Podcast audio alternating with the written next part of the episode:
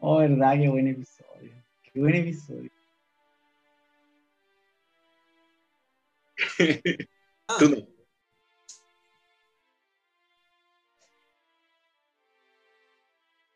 Ah, No, no- no es algo que no se haya hecho antes.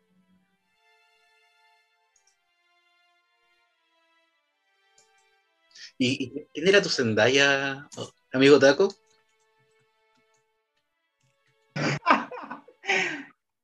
Estamos trabajando en un documental que va a hablar de eso. Ah. que incluye también mi episodio. Yo opino que hoy día como, como cierre tal vez de la, de la sección de noticias, Jerry tendría que tirar ahí el como el, el, la- el pronóstico o, la- o el spoiler del- de este documental. Panel, pues, Ah, y lo encontré, eh, Edu, el próximo Pokémon que va a entrar a Unite es Sarina. Mm. Esa era.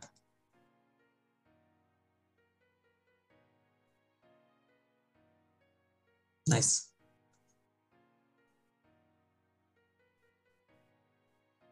Sarina es, es, bacán en, en, en, en competitivo de Pokémon como normal, así que ojalá salga algo de Oye, ¿por qué te fuiste con la cámara? ¿Por qué te ocultas?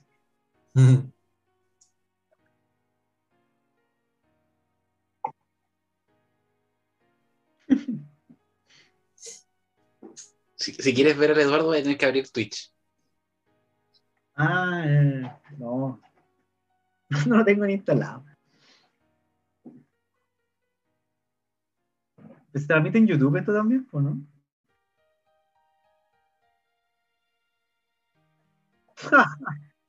sí. El hermano de la Cata, sí.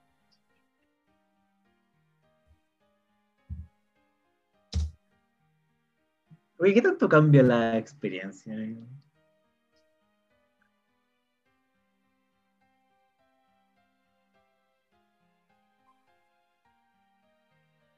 ¿Ya?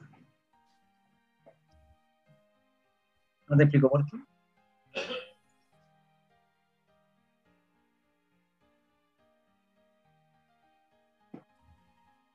Ah.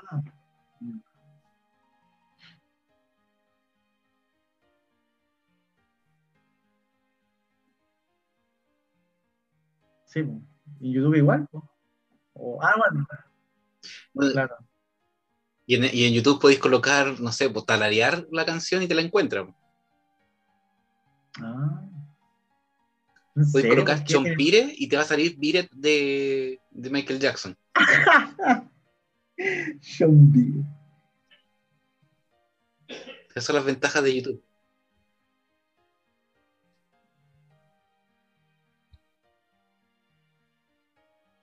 Me veo oscuro. Necesito una, una luz buena aquí en esta pieza. ¿Yo, yo? ¿Cu- ¿Cuántas, cuántas veces viste el- la escena de Yolín? Ah, que sale mostrando la vaca, ¿no? ¿Dijiste que esa escena es la raja o.? o donde muestra la raja. Ah, ah, esa escena es la raja. ¿Ambas? Ambas. Ambas. es como nuevo en el anime, ¿no?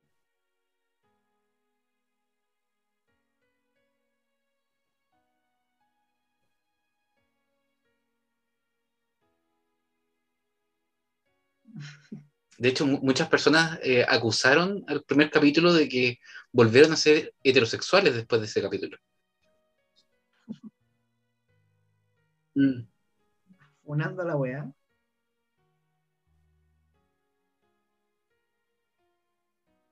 Sí, Ah, Ah, mira. no, no es muy, no es muy acogida en el manga. mira.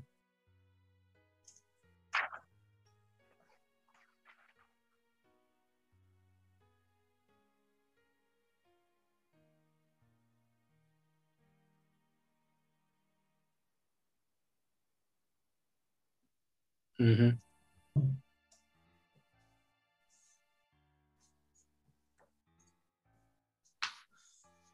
Sí, yo creo que nunca voy a ver yoyos. Que- Dale, ¿Qué cosa? Ah, Yuji.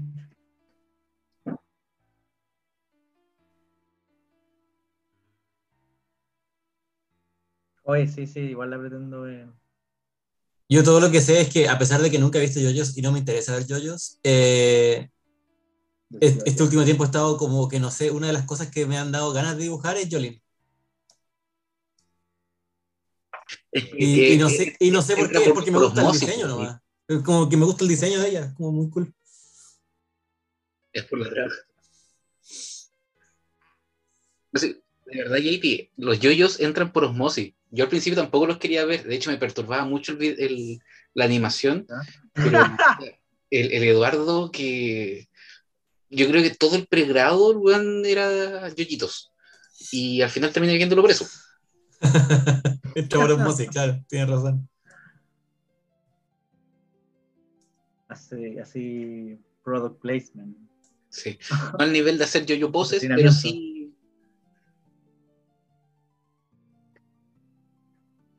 Qué chistoso. Qué peligroso, man. No, no es chistoso.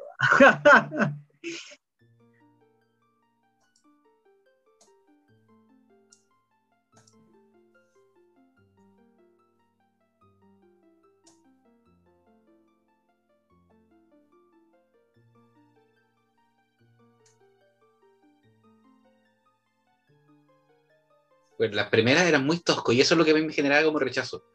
Pero como desde el tercer capítulo en adelante, como que le- le- se le puede ya como agarrar el, el ritmo, para no decir gustito, porque el gusto después se, se agarra después. Sí, mira qué interesante. Yo pensé que te perturbaba no por lo tosco, sino por los colores, lo colorido que. No, era por los dos. No, los colores, estoy acostumbrado a estar como súper eh, hiper estimulado en colores, así que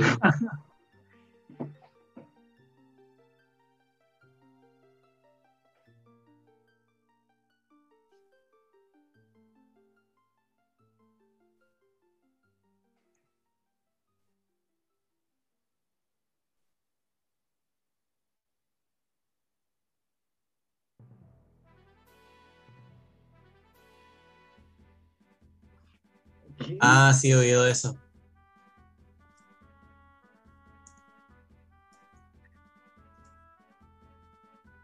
no, de hecho, me, Yo lo puedo ver en su rostro.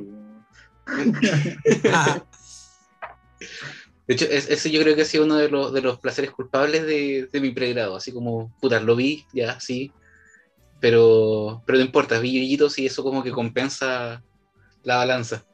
¿Lo compensa, Doug? Me, trato de convencer eso casi todos los días.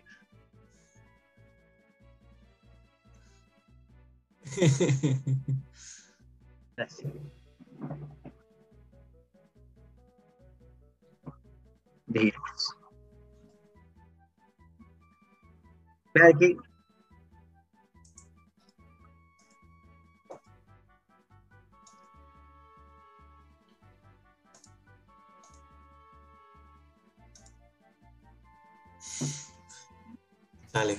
Bueno, hoy en esta edición del 4 de diciembre, donde el programa de siempre hablamos de yoyitos, tenemos a nuestro querido fan de Keiyo y, y de yoyitos, don Diego Sama. Bienvenido, como siempre. Hola, hola. ¿Qué forma más funable de empezar este- esta edición? Sí, bueno, día fue como, empecemos, no está la cata, empe- empecemos fundando al Diego. Estamos funando a cualquiera. Así que, Ay. Siempre que estoy yo, se parte con una funa, creo. eh, sí, también, bueno. Que Sí, ¿Coincidencia? No lo creo. no lo creo. puede, puede ser peligroso esa, esa iniciativa. La correlación. Jerry, bueno. Sí, bueno. Así que también bienvenido a nuestro gran artista JP, quien está existiendo también junto conmigo. Así que, hola JP. Hola, como no sé si alcanzaron a escuchar en el, en el pre-show, pero tengo, tengo trabajo al fin y hoy día vengo saliendo de eso y estoy muy contento. Así que estoy un poquito cansado, pero con energía y mucho ánimo. Así que vamos, démosle nomás. Eh, muy bien, JP. Todos estamos felices por JP porque encontró trabajo, bueno, es ma- maravilloso esa wea. Porque al fin ya puede estar un poquito más tranquilo el amigo. Es, es verdad, no saben la tranquilidad que da, le- Como el, el sentirse estable. Sí. Aunque sea, aunque sea poquita la- el sueldo, da lo mismo, es como una estabilidad distinta. Te- Oh, te- qué fuerte. se te quita una, una presión psicológica de que, puta, tenéis que encontrar pega, tenéis que encontrar pega. Encontráis pega Sí, y bueno. ya esa presión no existe. Claro. Claro. Después la presión es otra, pero al menos ya, ya uno tiene algunos recursos para manejarla. Exacto. Sí, bueno. Algo es algo. Y hoy día también tenemos a un joven entusiasta copiapino en Santiago, con un estilo único, tanto diferente, eh, un tanto distinto. Y siempre, siempre, siempre aesthetics. Bienvenido, Don Jerry, a este programa nuevamente. Ya te hemos tenido varias veces acá, pero no sí, bienvenido con nosotros. Estoy muy contento de volver. Yo debo decir que extraño el moicano. Va a volver, va a volver, se viene. Se viene antes de Navidad, se viene. Lo voy a estrenar acá. Moicano. En este canal. Lo Ah. estrenar, bueno. Pa- para recibir al viejito Pascuero con, moi- con moicano. Mira, muy interesante, ¿eh? ¿Le, le dejará alguna weá nueva si lo espera con Moicano o simplemente le dejará carbón? Las preguntas no me dejan dormir. No vamos a ver. Con un carbón podía hacer un asadito, así que no es tan terrible. Sí, prefiero el carbón. Prefiero el carbón. Eh, Prefiero el carbón. Está bien, te creo. Rey de los asados. No, weón, no, no me enseñé asadito, weón, por favor. Da hambre, da hambre esa weá. Pero bueno. Ya habiendo dado las bienvenidas, ah, también tenemos que decir que la ardilla hoy día no está presente por motivos personales. Así que, eh, ardilla, si es que en algún momento te pasas por este lugar, te detesto. Pero bueno, Puta weón, sus, sus motivos personales son de peso y vos te detesto. bien. Una cosa puede, no puede, podría no quitar la otra. Exacto, muy bien, muy bien. La palabra del día de hoy es empatía. Oh, uf. Ah, oye, se me hace acordar cuando nuestro profe de sociología leía la palabra del día cuando iniciaba cada, cada clase, weón. Sí, Cada clase con una, una palabra del día porque le llegaba el correo, pues, weón. Le llegaba su correo electrónico. La palabra del día es, no sé, suspicacia. Complacencia. Claro. Eh, siempre, siempre lo iniciaba así, weón. Era una, era una cosa curiosa. Era Pero su bueno. forma. Sí, weón. Ya era su, su muletilla para empezar la clase, para, para hacer el rompehielo de la clase, weón. Pero ¿sabes qué funcionaba? Eh, sí, porque igual era curioso aprender palabras nuevas. Nunca las iba a usar, pero era interesante, weón. Era, era un buen sujeto, weón. Era un buen sujeto. Rayaba la baba con Plaza Sésamo. Sí, weón, una wea así. Sí. Teníamos otra, otra profesora también que rayaba con Plaza Sésamo porque trabajó en Plaza Sésamo. Ay, también, weón. Oh, wow. Ah, buena. O sea, igual la zorra, pero puedo ver cómo eso se puede volver, eh, se puede como añejar bastante rápido. Ya, pero- Sí, Nosotros la conocemos bastante bien, esa señora. Güey, ¿quién Uh. era? Sonia. ¿Trabajó en Plaza Sésamo? Sí, uh, Sí, No, weón. idea. no me acordaba de eso. siempre lo sacaban en cara. Nah. Tenían grande en el currículum. Sí, era como su, su nombre en número 12 y después número 34 y trabajé en Plaza Sésamo. Ya, la zorra. Bien. ¿Tiene dudas de mi carrera? Contacta a Elmo. Sí, bueno. Pero bueno, está bien. Entonces, hoy día, como siempre, vamos a tener las noticias de siempre, que algunas son más importantes que otras. Y vamos a empezar con la más banal, o sea, la mía. Eh, hoy día les traje una noticia que a mí me pareció curiosa porque soy un gran jugador de esta mierda y soy un vicio de mierda en esta cuestión. Les traigo la noticia de que en los premios Play Store 2021 reinó Pokémon Unite como el mejor juego para Android. Eso es todo. Listo. Gracias. Gracias. Eh, Sí, Lo bueno. pueden esquipear si quieren. Eh, sí, también. Adelántense al minuto 13. Gracias. esto es porque no tienes imágenes en el reel. Oye, sí tengo. ¿Qué te ¿Ah, pasa? sí tenés? Ah, no las veo. Ah, bueno, ya van a salir. Escucha, o sea-. Ah, yo tengo- parece que tengo delay. Bueno, sorry, me disculpo. Eh, no sé, o sea, yo todavía no juego Pokémon Unite, pero ahí las veo. Pero, Ah, ¿viste? pero bacán, pues, o sea, O sea, lo que ha tenido, ya, eh, si quieren desarrollemos un poco más la wea, eh, ya está bien. En Pokémon ¿Tienen Unite, como, la verdad, ¿tienen que, como datos o números que, que apoyen eso? la verdad es que no, solamente como que ofre- en la página de lo mejor de 2021, como que pusieron a los mejores, ¿cachai? En categorías de mejor aplicación y mejor juego. No tiene Y- datos, pero tampoco tiene dudas. Claro, estoy como, desconozco esa cifra, señor Boric. Así que una wea así. No, pero también en la mejor aplicación reinó Disney Plus. Mm. Eh, la verdad es que estoy de acuerdo, porque en Disney Plus la verdad es que es una de las mejores aplicaciones de streaming en cuanto a, a celular. Es mucho más estable que Prime Video, que tiene un delay de mierda. Que HBO Max, que esa weá es un premio que funcione. Y bueno, Netflix es bastante estable, pero como que de repente se crachea. Como que de lo que he usado Disney Plus no he tenido tanto problema. Así que estoy parcialmente de acuerdo. Y con Nice. Pokémon Unite, eh, encuentro que como MOBA ha servido bastante porque han sabido escuchar al público, weón. Como que la mayoría de cosas o actualizaciones que han logrado obtener eh, son variadas. La verdad es que los modos, por ejemplo, el de Halloween, weón, era súper entretenido el de Halloween, weón. Entonces como que han sabido mantener viva, viva la relación en cuanto a, en cuanto a contenido. Así que por lo menos ahí está, está bien. Quizás como que todavía hay cosas que están muy desniveladas, como que estás perdiendo la partida, te ganas el Zapdos y la weá la dais vuelta en puta, en los últimos, los últimos minutos, weón, es como un, un poco desbalanceante y frustrante a la vez. Pero igual está dentro de lo esperado. O sea, como prácticamente los últimos dos minutos después del Zapdos, podéis dar la vuelta al partido al tiro. Sí, pues de hecho. Entonces, como que puede que les falte un poco trabajar eso. Mm. Pero está bien, está bien, está actualizándose, está siendo trabajado. Le doy como su cuota de, de verdad a estos premios, la verdad. Así que... Y lo, lo bueno es que también van actualizando los Pokémon. O sea, igual eh, se toman el tiempo para los que están demasiado. Los demasiado OP los, los empiezan a. Lo empiezan a nerfear y hay algunos que los empiezan a bufear.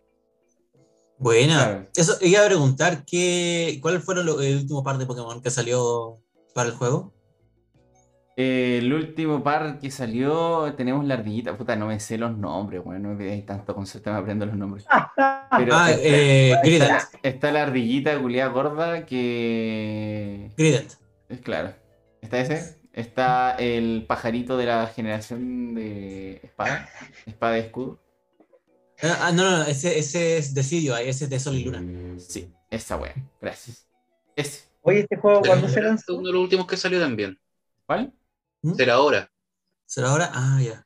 ¿Será ahora no estaba en el ¿Será ahora? lanzamiento? Sí, será fuera de hace rato. Silvio fue de salió los últimos. juego. Sí. Sí. Sylveon también. El Mamoswine igual también. Ver. Eh, se estrenó el 21 de julio, Jerry, por si acaso. Mira, Lleva súper poco, entonces igual ha tenido harto impacto. Hay bastante. Hay bastantes jugadores igual. La verdad es que las partidas salen inmediatamente, no tienes tanto problema en encontrar jugadores. Y bueno, la verdad es que la Ranked es lo mismo que en todas las weas de, de, de juegos MOBA, weón.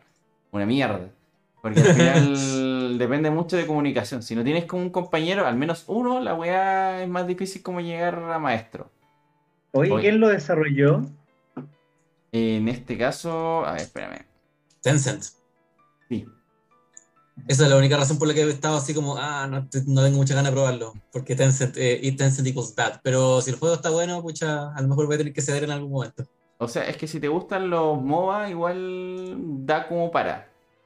Me gusta Pokémon. No sé si los Te MOBA. gustan los MOBA y también te gusta Pokémon, tenéis que darle. Me gusta Sí. Pokémon y me gustan un poquito los MOBA. Así que, ¿qué voy a hacer? Sí, igual podría darle una oportunidad. O sea, la verdad es que igual lo que encuentro, sí, todavía muy peligroso, es que tiene tantos tipos de monedas que es muy posible que ya en algún momento empecemos a ver como niño gastó el sueldo de la vida de su padre para comprarse moneditas en Pokémon Unite. Sí. Como, como pasa, por ejemplo, en... Después va, a llegar un niñito así como se va a gastar el sueldo del papá porque le quiso comprar una esquina a Gengar. Sí, Mm. claro. Listo. Eh, la verdad es que yo igual gastaría mi sueldo en comprarle la skin de, de astronauta a Gengar, weón. Weón, esa esquina está re buena. Bueno, la verdad es que si, Ya. si yo usara Gengar, la verdad es que la compraría, pero como no lo uso, eh, me salvo por ahora. Pero sí, igual eh, tiene tantos tipos, tiene varios tipos de monedas, que está la moneda clásica, una moneda que básicamente te sirve a comprar Pokémon. Están los tickets que te sirven para comprar skin, te sirve para comprar eh, como otros objetos también en la tienda. Y está una moneda como de diseño que te sirve como para skins de tu personaje también. Entonces, como ya son tan, son tres tipos de monedas que al final igual las puedes obtener gratis, pero a la vez no te sirve tanto tenerlas gratis porque te demoráis un siglo.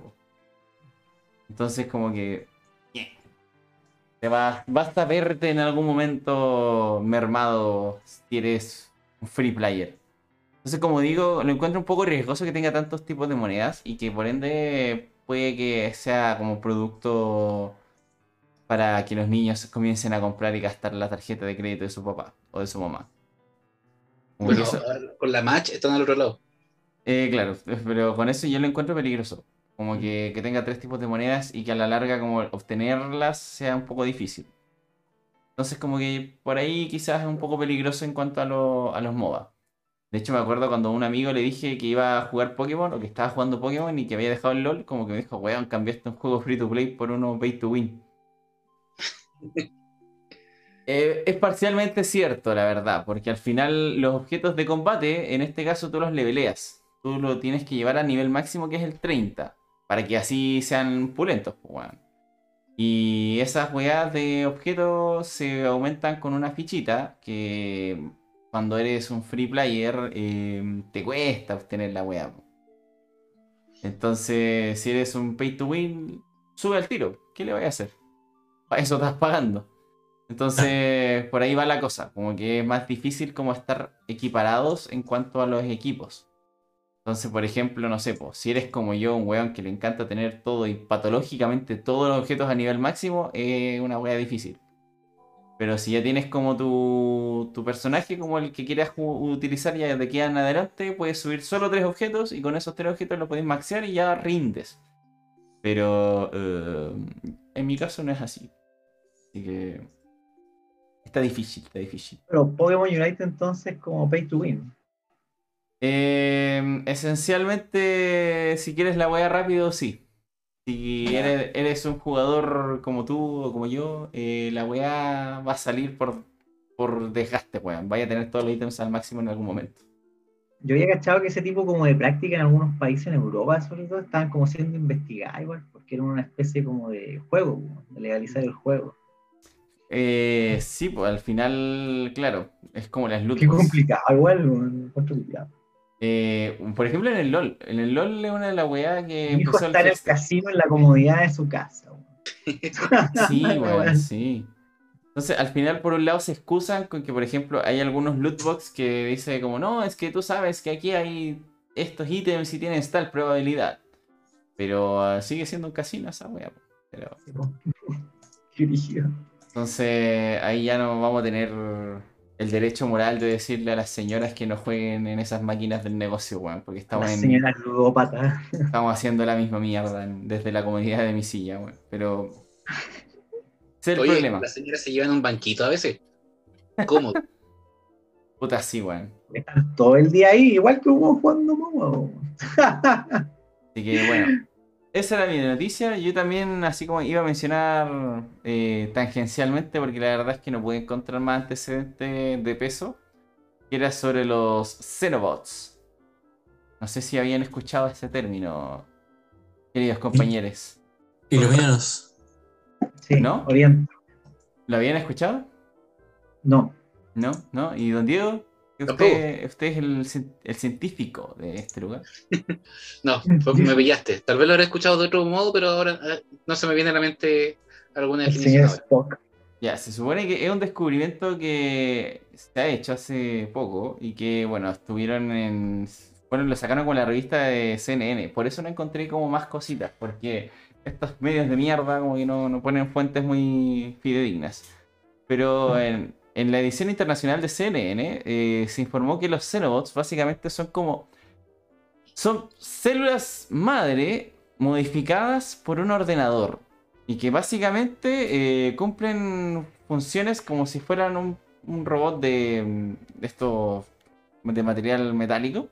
pero lo hacen de mejor forma porque al final son como celulitas, son celulitas madre que te ayudan a varias funciones y tienen función como de ellos se autorregeneran. Entonces están básicamente programados, pero son biológicos. Es una cosa re loca. Skynet Nanomachine. está cerquita, weón. Es que, claro, es como dijo Jerry, como nano machine, pero una weá biológica, weón. Como una cosa. Mm, no sé, weón. No, no. Pues, pero la cosa es que, bueno, igual es un robot viviente, entre comillas, y tienen la capacidad como de reproducirse, así que estaría complicado, estaría interesante. Pero bueno, esa era como la tangencial, como no, no encontré ninguna fuente fidedigna, solamente la weá de CNN, así que le iba a mencionar tangencialmente. Está diciendo que CNN es fake news. Puede ser, pero es que, mm, no sé, bueno, CNN a veces exagera, puede ser. Eduardo, Eduardo Trump. Donald Trump, weón. Vamos a, vamos a banear a todas esas fuentes de mierda de información, weón. Así que esa es mi, mi sección de noticias express. Y ahora, don JP, ¿qué nos trajo usted? Algo de peso, algo importante. Ah, sí, sí, yo diría que sí. Em, bueno, mi noticia igual es cortita, pero, pero ya, ya hablando como de, como ya tocamos como por encima el tema de que eh, estas compañías de videojuegos hacen trucazos como para, para sacar el mayor provecho económico suyo. Eh, en el caso de United, Tencent y otras compañías como tratando de sacarte toda la plata posible. em, mi noticia tiene que ver con eh, una compañía llamada Take Two Interactive, que es publicadora de videojuegos. Y la mencioné la, en la última vez que estuve en la noticia, porque la última vez hablé de la- del lanzamiento de GTA eh, Trilogía Remastered, versión definitiva. Eh, Mm, Take Two tiene, tiene que ver con eso porque ellos publican los juegos de Rockstar. Eh, y la noticia tiene que ver con ellos tratando de perseguir a eh, Hazelight Games, que es una compañía, un estudio desarrollador un poco más, eh, bastante más pequeño, digamos, eh, que sí tiene, a pesar de, que a pesar de tener como el apoyo de EA para lanzar su juego, sigue siendo un estudio porque el juego es la zorra, es muy la zorra. Es tan bacán, de hecho. Out. Es como Way Way Out, Out, de hecho, sí. Es, es- es el mismo desarrollador, mismo tipo de historia, es como muy así de ese estilo. E- incluso es tan genial que es, es como, está como en contención para juego del año en los Game Awards. Sí. Eh, así, así de este nivel estamos hablando. Y es un estudio no tan grande, digamos. No es tan grande, es como indie casi. Eh, Creo que el bueno era director de cine. sí, me parece que sí, el, como, el, el- el- como el jefe de la compañía o algo así. Sí, como el director de la. Claro. Eh, bueno, después de haber dado todo el contexto, que es algo que el, que el Tomo estaría orgulloso, ¿cierto? Del contexto. eh, eh, la noticia tiene que ver con que Take Two Interactive anda persiguiendo a Hazelight por, porque el juego It Takes Two eh, tiene el nombre parecido a su compañía. Y como en un estudio chico, eh, tratan como de, están tratando como de mm, presionarlo para que, eh, no sé, para, para como imponer su, su presencia sobre otros estudios más pequeños. Eh, hacen lo mismo con eh, compañías que tienen como algo la- similar a las palabras Rockstar o 2K o Bully o como cosas así como que tienen como palabras que suenen como esas compañías como que las que trabajan juntas. Y han hecho eso, mucho esto con otros, eh, otras compañías, ni siquiera necesariamente de videojuegos, que tengan nombres parecidos a sus compañías para como sacar el mayor provecho económico de que la- toda la plata vaya para ellos, digamos. Mm. Eh, saben, como saben que estas compañías más pequeñas no se pueden defender, tienen todas las de ganar aquí. Eh, y lamentablemente ha hecho que Hazelight retroceda un poco eh, y pierda el trademark, haya, perdido, haya tenido que abandonar el trademark de su juego. Eh, no lo pueden defender ahora. Eh, obviamente el Internet ha estado reaccionando con mucho, con mucho a favor de Hazelight, obviamente, eh, en contra de Take Two, porque es como una batalla como súper injusta, digamos. Eh, la, única, la única como forma que tendría Hazelight de defenderse sería como de colgarse de EA, pero eso no es como que, que, quién es quien les publica los juegos, pero, pero a su vez no tienen esa garantía. Entonces, la noticia tenía que ver con eso, como con eh, resaltar la injusticia de esta, de esta contienda, digamos, eh, y de poner como en el, el spotlight tanto a Take Two como a Hazelight, eh, una por las malas prácticas y una por un gran juego que, que va, va a ser recordado como juego, probablemente como el juego del año de este año. Claro. Mm. Ese, ese abuso de poder está como interesante, como que se ve en la industria de los, de los videojuegos, esa polémica Sí, está muy buena. sí. es un eh, hito, yo creo, puede ser un hito y podría reventar en algo mucho mayor. Puede ser, puede ser también que terminen resolviendo los te- el tema con, con Take Two, pero, pero también una cosa sí se va a recordar Sí. de aquí más Ah, adelante, definitivamente. Y claro, como tú decías, el abuso de poder es una cosa que se da siempre en la industria de los videojuegos, de todo tipo de, por todos lados, así, especialmente de parte de compañías grandes, como Take Two, o EA, o Ubisoft, o qué sé yo, o Activision Blizzard, que he estado transmitiendo sobre esa wea, que he estado transmitiendo sobre Activision Blizzard durante como los últimos meses, así. Así que, mm, sí, es algo que No, se da y este es ot- otro ejemplo más de esto. Mm. Sí, Interesante, entonces, ¿eh? Sí, eso, esa era mi noticia, no, no tengo mucho más que decir al respecto. Me encanta, me agrada. Mm. Muy bien. Y ahora, Sí, don sí. Diego. ¿Qué nos traes tú, don Diego? Hoy me faltó el del Diego. Eh, dale, Diego. Eh, a ver, mi noticia igual va como eh, un poquito también en la crítica. Puede, puede que tal vez vayamos compartiendo un poco eso, pero va más que nada como a la crítica eh, dentro de las mismas redes sociales. Eh, hace poquito yo creo que tal vez habrán, habrán escuchado de que se estrenó la última película de Resident Evil, que es como un reboot al final, que es eh, Resident Evil Welcome to Raccoon City. Eh, en donde se hizo, de hecho, no sale Mila Jovovich, todo lo que se vio en, en- en las ocho películas prácticamente no está, no existe. Y, y se cuenta esta historia nuevamente desde eh, donde aparece una nueva, aparece una nueva Claire, aparece un nuevo eh, Chris Redfield, eh, y obviamente también sale uno de los personajes como más icónicos de Resident Evil, que es Leon S. Kennedy, que en este caso lo, lo estaba interpretando un actor, Gor- Gorgia, Avan Gorgia creo que es el nombre, eh, que tal vez sal- saltó como al estrellato en esas típicas series de Nickelodeon, entonces puede que por ahí alguna gente lo pueda, lo pueda ubicar.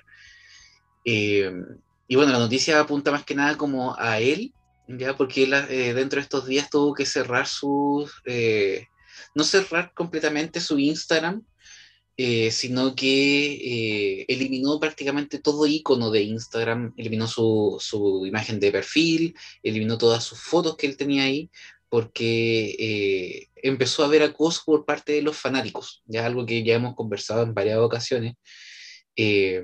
Y bueno, en realidad no es como un, de por sí hubo un acoso particular hacia él, ya por su interpretación de Leon, pero también fue como un, un acoso en general contra todos los que participaron de esta película, porque la película como que igual tampoco era como tan al 100% fiel y ¿para qué estamos con cosas? Los que hemos jugado algún tipo de juego nos gusta cuando se hacen este tipo de adaptaciones que sean parecidas al juego. Entonces, eh, en ese sentido, varios de los actores y actrices que pasaron en esta película eh, han tenido eh, algún tipo de, acoso por parte de las redes sociales, pero eh, el actor que hizo el papel de Leon fue uno de los que más se vio afectado, porque, bueno, el, cabro tiene una, como físicamente no es parecido al Leon S. Kennedy, o sea, Leon S. Kennedy es prácticamente un, un gringo rubio de ojos azules. Ya, este cabrón no era así. Entonces, aparte de todo lo de, de cómo interpretó el papel, ya que de por sí muchos dicen que, que interpretó un- a un León bastante torpe, ya yo creo que esas fueron como las palabras que usaron, eh, gran parte del acoso que se llevó él fue como por temas visuales y eh, a nivel racista Mm. ya por est- esta diferenciación con, con el León del juego versus el León que se int- interpretando acá. Entonces, eh, en ese sentido, y, y en eso consiste la, la noticia, si bien la película no es como la gran joya del cine, porque obviamente no, no, No lo va a hacer. eh, no lo iba a hacer, ya. eh, sí, eh, no, no, no podemos, por así decirlo, excusar el hecho de que por ser una, una- no una buena película va- se va a estar haciendo este tipo de críticas a las personas que estuvieron o fu- fueron parte de la película. Entonces, aquí podemos encontrar nuevamente un caso de otro actor que, mediante las críticas que se dan a través de las redes sociales, tiene que empezar a cerrar sus redes sociales. Como pasó en su momento con, con el crash de, de Tacón, eh, Elizabeth Olsen, que tuvo que cerrar todo porque no hizo ningún tipo de comentario cuando falleció Chadwick Boseman. Cuando todos los demás actores del MCU empezaron a decir que, pucha, que sentían la muerte y todo eso, y Elizabeth Olsen no dijo nada, eh, el mundo virtual se fue en picada contra ella. Y después, obviamente, todos estaban así como, uy, pucha, quiero más eh, temporada de WandaVision y toda la tontera, pero en su momento eh, todos odiaron a, Elizabeth Olsen por no haberse pronunciado, y por lo mismo ella tuvo que cerrar sus redes sociales. Entonces aquí podemos ver también un nuevo caso donde un nuevo actor eh, que se le dio la oportunidad de representar a un gran personaje, a un gran, eh, yo creo que es uno de los grandes protagonistas de la, de la saga de Resident Evil, eh, cae en lo mismo, tener que eliminar parte de sus cuentas para evitar todo el tipo de acoso por parte del fandom. Mm. Eso, esa es mi noticia. Fandom tóxicos hay siempre. Sí. Oye, la, la noticia era una de las más polémicas que trajiste un tío, porque al final igual es súper complicado que el fandom como que destruya tanto un actor porque no se parece. O sea, la interpretación independiente de cómo lo hagan, que me, recuerda mucho al- a las quejas que tienen por la adaptación de Cowboy Bebop con el- la escena final. Eh, o de la, dentro de las escenas finales, como el postcrédito de, de la serie. Eh, Que también criticaron mucho al actor que representó a cierto personaje solamente porque decía que parecía un científico loco. Que él en la serie no era así, etcétera. Al final, nadie ve como que en verdad la interpretación no es tanto como del actor, pues si al final depende del director la, la representación que te hagan. O sea, puedes representar como quieras al, al personaje, pero si al director no le gusta, él te la puede cambiar. Claro, y ahí entra mu- mucho también el trabajo de guion. Exacto, también. pues, Entonces, como que al final ya, cómo se comportó el actor respecto a Leon ya es cuestionable, pero al final también puede, puede ser un 30% su culpa. Eh, y ahí el parecido, puta, puta malardo, pues, weón, no podéis compararlo. Si al final es la elección del cast que hicieron nomás. De hecho, la, la actriz que hizo el papel de Jill Valentine, yo, para, para serle sincero, eh, Jill Valentine yo creo que es como el crush de Resident Evil 2, en mi caso. Claro. Fue, fue, un- y fue muy buen eh, elegida la, la actriz en su momento, que fue eh, Siena, Siena Guillory, si no me equivoco el apellido. Ajá. Eh, yo encuentro que le salió muy bacán el, el Jill Valentine. Y el Jill Valentine de esta nueva eh, adaptación lo está interpretando la actriz que hizo The Ghost en Ant-Man y Wasp. Eh, entonces igual ella tampoco eh, se parecía físicamente ni a la Jill Valentine de Resident Evil 2, ni tampoco la Jill Valentine de los juegos de Resident Evil. Pero su, su actuación igual fue relativa, fue quizás como, como la- el core de Jill Valentine estaba ahí. Físicamente no se parecía, pero el core estaba. Eh, no así como en este, este Leon S. Kennedy. Mm. Ya. No, yo pienso que las adaptaciones de videojuegos eh, hay una incomunicación muy grande entre como el cine y los videojuegos. ¿Sabes? Como para poder adaptar correctamente un videojuego. ¿no? Yo creo que hay una pega pendiente ahí, de cuál es como, bueno, no la fórmula permanente, pero quizás más o menos correcta de adaptar un videojuego al cine. Todavía, está- todavía estamos creo buscando la forma correcta. Claro, pues están como divididos entre satisfacer el fandom y buscar como su propio camino. Cuando yo Mm. creo, en mi opinión al menos, deberían como asumir el busquemos el camino propio, ¿cachai? Mm. Yo creo que una de las mejores adaptaciones de videojuegos a, a cine ha sido Angry Birds. pero porque, puta, se, se explica. propio camino, ¿no? Sí, o sea, igual es como. Se entiende así como. Porque animación. Yo creo que aquí entra un poquito el tema del, del casting en personas, que es donde se genera esta, esta disonancia, como pre- pre- presenta ahí Jerry, que el tema de, de- de dejar contento al fandom, pero que también el sello personal del, del director o de, la, o de la casa que esté haciendo la, la película. Porque en animación es, es re fácil, porque al final termináis copiando todo porque los personajes van a ser iguales. Claro, los podía hacer tridimensional y toda la weá, pero terminan siendo iguales a la animación. Sí, igual estaba como el desafío de puta, que ahora hay que darle personalidad a estos pájaros culiados. Perdón, dando Claro. la expresión. Tenemos que darle como emociones, personalidad. Yo creo que eso lo trabajaron bastante bien. La forma también, ¿cachai? Obviamente no podemos usar la misma forma al juego. Fueron decisiones inteligentes, yo creo. Porque, por ejemplo, Resident Evil, igual está el D en películas animadas. son, Sí, son ahí nomás. Mm, pero claro, ya con personas de verdad, eh, ha sido un desastre. Salvo la Sí. primera, la primera algo tenía que, que funcionaba.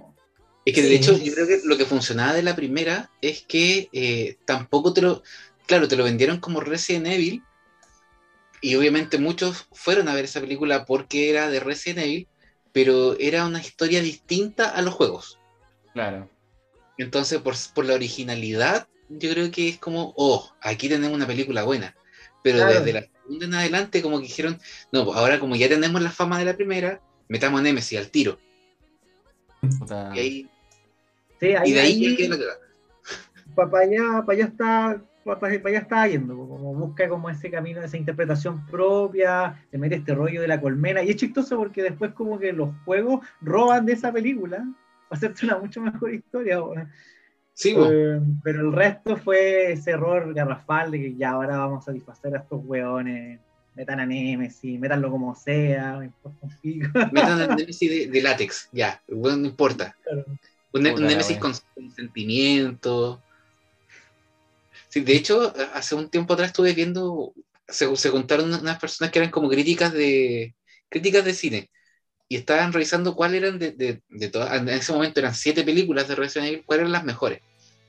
Y llegaron a la conclusión de que en cuanto a, a construcción de personajes, la mejor fue la 2 por cómo construyeron a, a los personajes de Jill Valentine, a los eh, a los a la, a la niñita que estaba infectada, No era Cherry, no, tenían no que era. salvar en el colegio, y a Carlos Rivera, a esos tres, pero no salvaban a nadie más de esa película.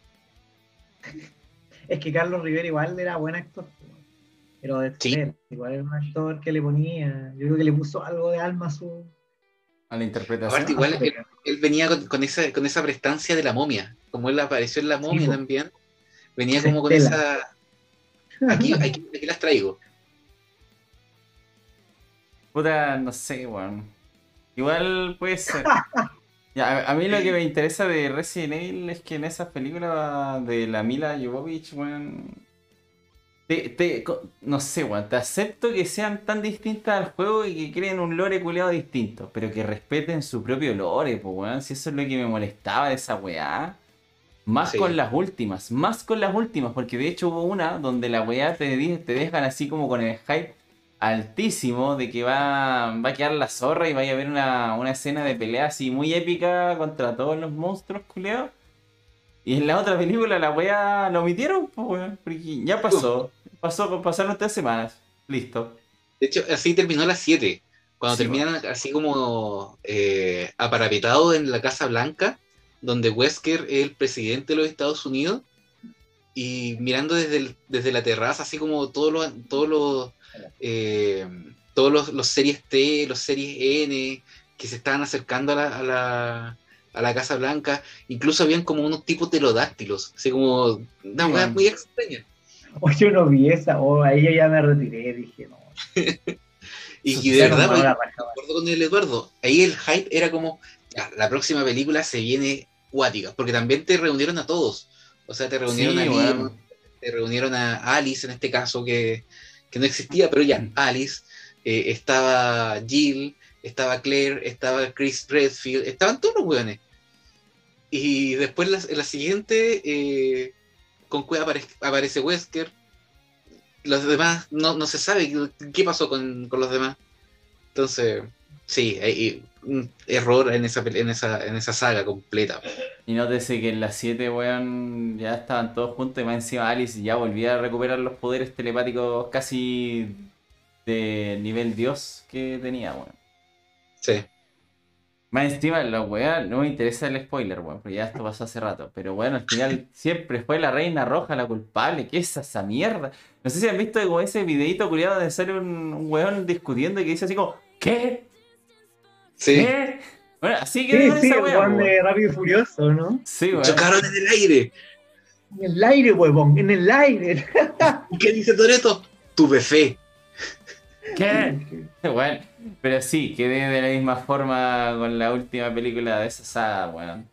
Porque de partida, como que ya, todo fue plan de la Reina Roja y después más encima la distribución de ese virus, weón. Fue la weá más extraña de la vida. Distribuyeron un, Sí. un virus que se supone que curó a toda la humanidad y iban a recuperar a los zombies. Y la weá se expandió desde puta Washington a todo el mundo en menos de una hora. No menos de un minuto, weón. Sí. Como, ¿qué? ¿Qué? Entonces, weón, no, no, no son respetuosos ni con su propia saga, weón. Yo lo que, lo que también encuentro rescatable ahí es que lo bueno es que usaron a las hijas de Mila Jovovich Ah, sí, para hacer papeles. O sea, Ah, están Sí, son la- muy idénticas. La Entonces, igual. sí, pues son, son- es como la copia, una, una impresora. Tenemos mira, Resident Evil para rato. Él existe. Hay Resident Evil para rato, weón. Sí. Que es la misma que después salió en Black Widow. Puta la weón. La niñita, Sí, weón. Ella era Nat joven. sí. Ah, con razón me parecía tan, tan familiar, man. Pero la más joven es la hija de Mila Jovovich. Así Entonces, que... e- era como, ya, eso es rescatable, porque puta, hicieron un buen casting. Nat Pero lo gracioso del casting es que el esposo de Mila Jovovich era el director de la película. Entonces, puta, contrató a su esposa y a su hija. Pero 100%, Funcionó. Funcionó. La familia, la El medio familia. monopolio, pues, weón. Monopolio culiado. Puta, igual quizá hay un problema como de diseño en la misma fran- franquicia, porque igual, siendo honesto, Resident Evil narrativamente nunca ha sido muy bueno. el gameplay siempre ha sido muy bueno, pero la narrativa no, no está grande. Pero no, yo no, ¿sabéis qué? No pienso que eso debería ser excusa, weón. Háganme una buena película. Sí, pues en la película lo que más importa es la narrativa, pues. Sí, pues, Sí, pues yo creo que, como decía, ahí creo que se equivocan, porque tratan como de calcar lo que es el juego, y el juego narrativamente no. Tienen tanto más para aprovechar. De nuevo volvemos al tema de las adaptaciones, pues, siempre vuelve. Pero Creo claro, que- tienen tanto más que aprovechar del medio de la película que no hicieron, no sé.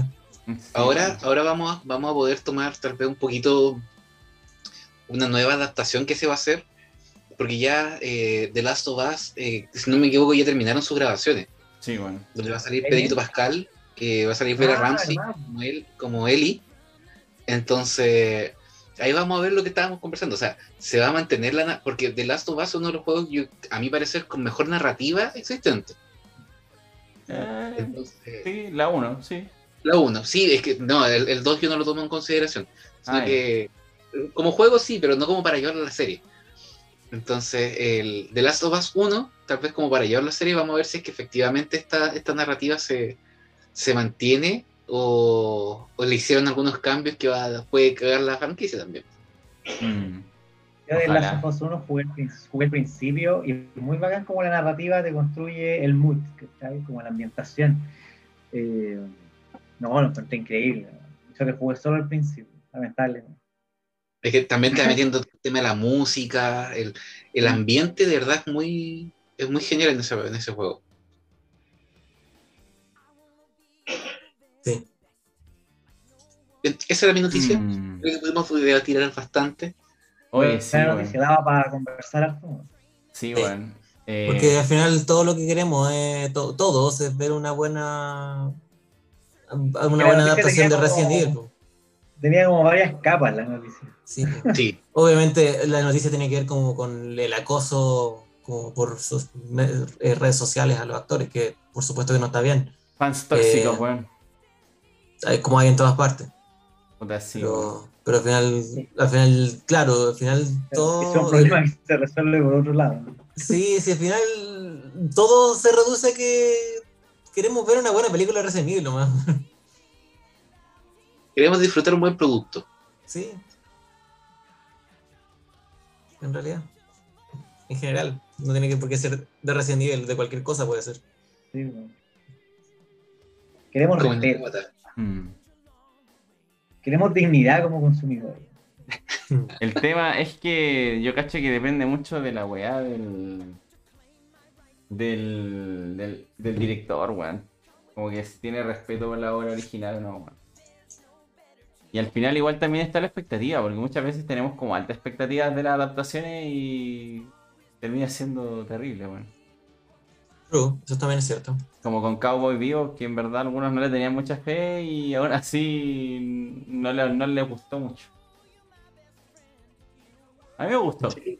Sí, yo, yo encontré que Cowboy Vivo le daba su, su toque igual, o sea, ya, el- es que yo creo que el, el- el anime de Cowboy Vivo es uno de los pocos que uno puede decir, esta es una, una buena obra, Claro. o sea, no sé si es decirle obra de arte porque, o obra maestra, mejor dicho, porque es, es bastante subjetivo en ese sentido, creo yo. Yo no soy experto en arte, JPC. Eh, Pero no he visto Cowboy Vivo, así que no sé. Exacto. Pero tiene su, tiene su propio. eh, tiene su propia impronta la, la- la adaptación, pero también tiene parte del core de la, de la animación. Entonces, yo creo que eso le da su plus. Mm. Yo Y encuentro bueno, y que la esencia está, weón. Sí está como la música, igual el movimiento de escena. Tiene lo suyo, weón. Yo encuentro que le, le- le prestaron suficiente respeto. Quizás como con la última escena mm, es destacable, pero. Pero no sé. Como que la gente a veces se pone tan crítica con la weá. Por ejemplo, en Cowboy Vivo yo no encuentro que haya salido tan mal. Eh, a diferencia de, no sé, po, puta Death Note, weón. Dragon Ball Evolution. Attack on Titan. Claro, puta, weón, Titanic culiado. Eh, pero como que a veces como que hay cosas que igual son buenas y no, no se respetan tampoco. Mm.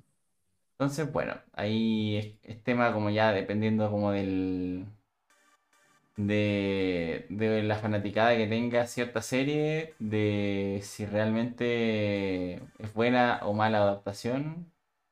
Así que va a depender ahí de tantas cosas que nunca vamos a tener como una visión clara de una adaptación. Como A que, bueno, pasó algo muy, diver- muy divertido. cuando Mi papá empezó a ver Cabo Vivo, la, adaptación de ahora. ¿ya? Pero papá ve el anime primero, ¿no? Siguió viendo nomás esta adaptación, como que me chocaba que, que viera esta weá en lugar del. Es y que- veo toda la cuestión y le gustó Caleta, weón. Incluso fue, fue chistoso en su lógica de, de, de una persona de más de 50 años. Le dio como su una similitud con el Mandaloriano. weón. Sí, Y tiene razón porque ahí está como esa relación western. weón, tipo. Sí. El viejo este espacial. Fue, fue bacán ese, ese vector que se armó en su cabeza. Pero puta, ojalá vea el anime. Pero tu viejo no era fan de Roboteo, ¿no? Sí, po, sí. Tiene Igual- la, la colección completa de la saga Mario. sí. Igual va a tener como siete, cierta como relación, weón. por ahí lo podí. Sí. Se ha visto hasta aquí. como, eh, ahí- una bolera y. Oh, weón. Ah, Está que bien, por, por ahí lo podéis guiar, podéis guiar a tu edad así como, mira, ¿sabes qué? Si te gusta Robotech, te puede gustar esto por tal y tal razón. claro. Burren Lagan. Ah, Gurren ¿qué iba a Lagann, weón. decir? Ah, ¿qué te parece? Oye, sí, sí, Gurren Lagann igual tiene similitud, weón. Todo tiene similitud Sí, en el mundo la- del anime. Es como la deconstrucción de relatos de robots. Gurren Lagann. Sí. Sí, Sí, weón. weón. Aguante Gurren Lagann, weón. Taladra en el cielo, cabrón. De hecho, ahí como Gu- Gurren Lagann yo creo que como que, bueno, des- desde el boom de, los de los mechas, eh, como que siempre se empe- empezó como a repetir un cierto patrón. así como robot gigante peleando contra cierta cosa, robot gigante peleando contra robot gigante. Mm. Pero Gurren Lagann como que hizo esa deconstrucción de los mechas. Como, como que le, le- le dio un- una, una visión distinta. Mm. Y, y bueno, eh, tenemos como, ahí habrían como tres, eh, tal vez como tres líneas, como la, la- una de los, los mechas clásicos, Gurren Lagann y Evangelion, que sería como también una mirada distinta de los mechas que al final terminan siendo como mechas orgánicos. También. Pero ya Sí, tuvimos un es capítulo- necesario como ir refrescando los géneros, porque si no, no se vuelve muy Sí. Está bien, bueno. No sé, weón. Yo la verdad es que entre que me gusta que se refresquen los géneros y que a la vez soy una persona que tiene como tres páginas en tu manga online de casi la misma temática, weón. Como de- son distintas horas, pero tienen la misma temática de mierda y todas funcionan exactamente igual. Así que. No sé. en, Japón ya se, han empezado a poner bastante extraños con los distintos géneros. Bueno, hace poco acuérdate que salió un Isekai donde un tipo eh, s- reencarnó como un baño público. Ah, Como los- sí, weón. Eso- esos baños que, como termales, Sí. y el weón reencarnó en eso. O como en la weá de Rooster Fighter, weón. También. Como puta. Entonces, Sí, weón, sí, la es que puta la weá. Es que. Hay que, hay que ser honesto, weón. En, una, en un, un país culiado donde tiene tanta hora de mierda, yo creo que hay que ser innovador con las cosas más bizarras para llamar la atención en el medio, weón. Claro. Me imagino por ahí. Sí, es cierto. Entonces, como que por ahí va la cosa. Y hay obras que como que se saben burlonas, pues, weón. Yo creo que de- desde um, Rimuro Tempest, o sea, desde que reencarnó como un slime, ahí fue como el, el romper el molde, así puedo reencarnar en lo que yo quiera. Puta, sí, sí, igual puede ser. Lo peor es que funciona. Bueno, igual termina siendo un humanoide después, pero Sí, el trapito número uno de la internet. Así que bueno, las noticias están interesantes, cabros. Y ahora por fin podemos pasar a la temática del día de hoy. Que nos sirve de varios puntos y de varias anclas. Hoy vamos a hablar de los juegos sandbox de construcción en específico. Sí. La verdad es que, bueno, Don JP usted sabe más y nos puede explicar qué es un juego sandbox. Sí, um, nosotros, mira, los juegos sandbox, eh, de- o sea, el, el término sandbox viene de la palabra sandbox que significa caja de arena, ¿cierto? Como el- la, la que está en, los en, los en los parques con juegos, así, juegos de niños. Eh, ¿Es la arena del gato? Pregunta Dunlop. Sí. Eh, porque, porque, sale, porque sale pura mierda de ahí, weón. Eh, no, eh, ¿cómo se llama esto? La, claro, entonces un videojuego sandbox eh, te mete en un mundo abierto, eh, usualmente eh, generado aleatoriamente, aunque no siempre, y eh, te dice como, ya, ve y haz lo que quieras. Y usualmente también como que te empujan a seguir cierto, cierta progresión, ¿ya? Sea de historia o de progresión de gameplay, pero te empujan a seguir una cierta pro- progresión. Sin embargo, uno tiene la capacidad de estar ahí y hacer todo lo que, como participar de la forma que tú quieras en eh, todas las opciones que te, que te permite te- eh, hacer ese mundo. Entonces, por un lado tenemos juegos sandbox que tienen, que no son cuyo mundo no es generado aleatoriamente y que tienen una estructura más rígida, aunque también tienen muchas más o menos posibilidades de hacer lo que uno quiera, como Ujú. lo son eh, GTA. eh, GTA es un juego sandbox y eh, Subnautica, como eh, eh, obviamente Red Dead Redemption también, porque el mismo desarrollador es misma idea, ¿cierto? Claro. eh, que es GTA. Subnautica es otro desarrollador. Eh, pero esos mundos no están generados aleatoriamente, están creados de una forma eh, en donde cuando uno los explore, siempre va a encontrar las mismas cosas Ya. eh, o los mismos lugares. ¿ya? Eh, y esos mundos que tienen una estructura en donde el mundo está creado de una forma, eh, te empujan a seguir cierta historia, pero también te dan la libertad de hacer lo que uno quiera. Eh, Breath of the Wild mm, entra más o menos dentro de, esta, dentro de esta categoría, más o menos. Porque también te permite hacer muchas cosas y también te empuja hacia una cierta dirección como de historia, pero al mismo tiempo está como, bueno, estás en este mundo, haz lo que tú quieras, eh, ve y pelea contra los monstruos que quieras, tírate de, un- de un- una montaña, ¿cachai? Interactúa con estos aldeanos si querís, ¿cachai? Eh, y ese tipo. Y por otro lado están eh, los juegos de sandbox que son, eh, que generan un, un- mediante una, un código llamado una semilla o seed, un mundo al azar, con, con características que siempre van a ser distintas dependiendo de la seed.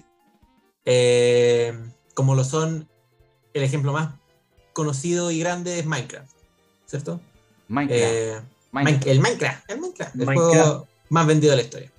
Eh, también tenemos otros ejemplos como Terraria, Starbound, eh, Cube World eh, y otros así similares que tienen gráficas más eh, sencillas y usualmente no te, no te empujan dentro de una dirección, no te empujan hacia una dirección que tenga que ver con la historia, usualmente, sino que más bien te empujan como una cierta como progresión y como ya, tú tienes que ir como buscando estos recursos para construir estas armas y armaduras, pelear contra estos jefes y después seguir adelante y, y así cada vez siguiendo más y más hasta pelear contra el jefe final. Em, lo, lo interesante, personalmente encuentro de estos juegos, es que em, específicamente los de construcción, porque vamos a enfocarnos en eso hoy día. eh, si quieren, después podemos hacer uno sobre sandbox más de historia, pero por ahora vamos a hablar solo más de los de construcción, como Minecraft y Terraria, etc. Eh, en do- se- primero que todo, se conocen como de construcción porque están esos mundos construidos en base a eh, elementos fundamentales como lo son los bloques. Mm. ¿ya? Eh, y uno, y gran parte de la libertad que te proporcionan estos juegos eh, es la libertad de construir las estructuras que uno quiera con los materiales que están dentro del juego. Eh, y por eso eh, tienen tanta mm, eh, aceptación y tanta popularidad, porque una de las cosas más bacanas de estos juegos es que te permiten desarrollar tu creatividad. Eh, y eso es algo que eh, a mucha gente le atrae, digamos, y que obviamente cuando hablamos de creatividad hablamos de procesos mentales que pueden ayudarte a desarrollar muchas otras habilidades, ¿cierto? Eh, eso es lo que yo encuentro que es tan interesante de los, de los sandbox de construcción, ¿cierto? De qué formas, eh, mediante las herramientas que te proporcionan los juegos, eh, uno puede desarrollar distintas habilidades creativas para aplicar después a otras eh, situaciones, ¿cierto? Eh, y por eso era lo, lo que yo quería, por eso lo quería traer al, al, al podcast hoy día, ¿cierto? Más que nada, yo creo que todos aquí hemos jugado Minecraft más de una vez. Eh, como muy difícil no haberlo hecho en es- eh, hoy en día porque es el juego más vendido de la historia, ¿cierto? Pero yo lo traje más que nada por mi gusto por, y como mi fanatismo por Terraria, que es uno de mis juegos favoritos de toda la historia, de todos los tiempos, pues, para mí, ¿cierto? Eh, pero quería saber como sus experiencias, primero que todo, sus experiencias con los juegos de sandbox, eh, sus experiencias con el lado creativo y de construcción de estos, y eh, qué les parecen como herramienta para desarrollar la creatividad. Eh, eh, Eso era como mi gran la primera gran pregunta con la que quería empezar y dar partida al, tema, así que denle ustedes. Bueno, es interesante. Yo la verdad es que los, los sandbox de construcción me gustan. Bueno, Minecraft todavía le tengo cierto rechazo, tengo que admitirlo.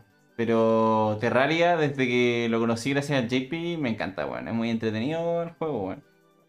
Si bien como que tiene como su historia de fondo, que también es bastante creepy, bastante interesante. Eh, te permite como que tener la libertad de hacer cualquier wea. Es entretenido. De ahí como que salté a, a Valheim, que cuando salió Valheim igual me gustó porque al final era un sandbox de vikingos y, y construir. Me dediqué a construir. De hecho saqué mi carrera de arquitectura en eso. Muchas gracias. Eh, pero no. Valheim es un buen ejemplo de, de un juego de este género, en realidad. Sí, o sea, al final igual encuentro que es una mezcla de ambas, de los que te guían como con la historia y que es netamente construcción.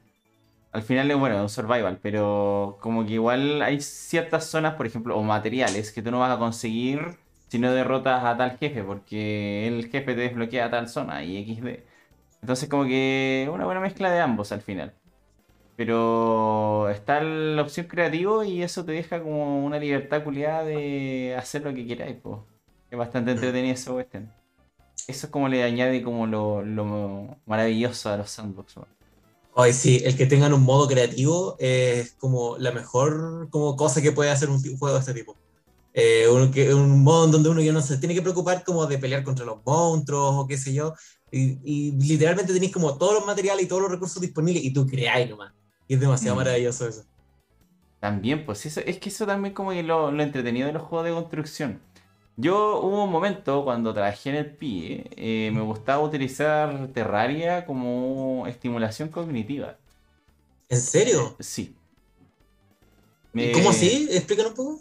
Lo que pasa es que usualmente en el programa de integración utilizamos, bueno, en las intervenciones psicológicas hacemos estimulación cognitiva. Usualmente como atención, concentración, memoria, eh, reconocimiento de estímulos, etc. Y en este caso, eh, para algunos chicos que en ese momento tenían como falta de atención y concentración, lo que hacía era como activarles esto, como juntarle los materiales yo antes de, y después decían, ya, mira, entremos a mi mundo y crea tú tal cosa. Y como que siempre les daba alguna predisposición de algo que crear. Entonces, mira, yo tengo mi casita acá y tú creas al lado. Y como que algunos como que hacían figuritas bien, bien rascas, pero, pero es lo que hay. Era, era un trabajo de estimulación cognitiva, pues, weón. Claro. Entonces lograban concentrarse y poner atención como siempre a los detalles de, de la figura que creaban. Y también como estar atentos a que, que no cayera la noche y que no se murieran. Al final, Porque salen los zombies y los claro, de alguna u otra forma servía. Era entretenido para los cabros chicos, era novedoso, no era la wea el gran juego, porque al final eh, las gráficas de Terraria son bien son bien arcaicas, pero son bonitas en su forma, a su manera. Mm. Pero para los niños igual les parecía entretenido como una, una intervención distinta y lograban como cumplir el objetivo de algunos. Y por ejemplo al principio habían unos niños como que no cachaban nada, po. con suerte, con suerte hacían así como una línea, así como tut, tut. Y ya algunos lograron hacer una figura bastante decente que era como una pelotita. Un- una pelotita con, con puros bloquecitos. Entonces igual sirve, entretiene y a la larga eh, fomenta un poco la creatividad de los niños. Qué cool, esto es como eh, eh, el tema como de utilizarlo en un ambiente, utilizar este juego en un ambiente educativo, especial en uno de, de inclusión escolar, eh, es como muy como tema mío, como, como profe y como ñoño de, los- de los juegos sandbox.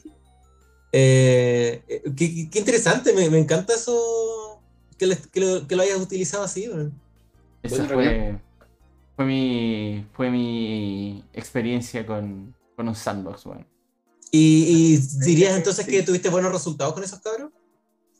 Eh, de los, de los 20 que atendía, la verdad es que con 15 funcionó real- relativamente decente. Con 5 no funcionó. Ya. Pero es porque ¿Cómo igual documentaste esto? eh, iba registrado en la bitácora.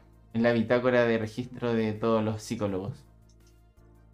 Pero, o sea, al final en verdad como que lo único que te piden es como ya, evidencias. ¿Qué evidencias tiene? Y al final como que iba sacando screenshots en ese momento de la cuestión y los mandaba como al Dime. ¿Y no te gustaría como seguir trabajando teóricamente?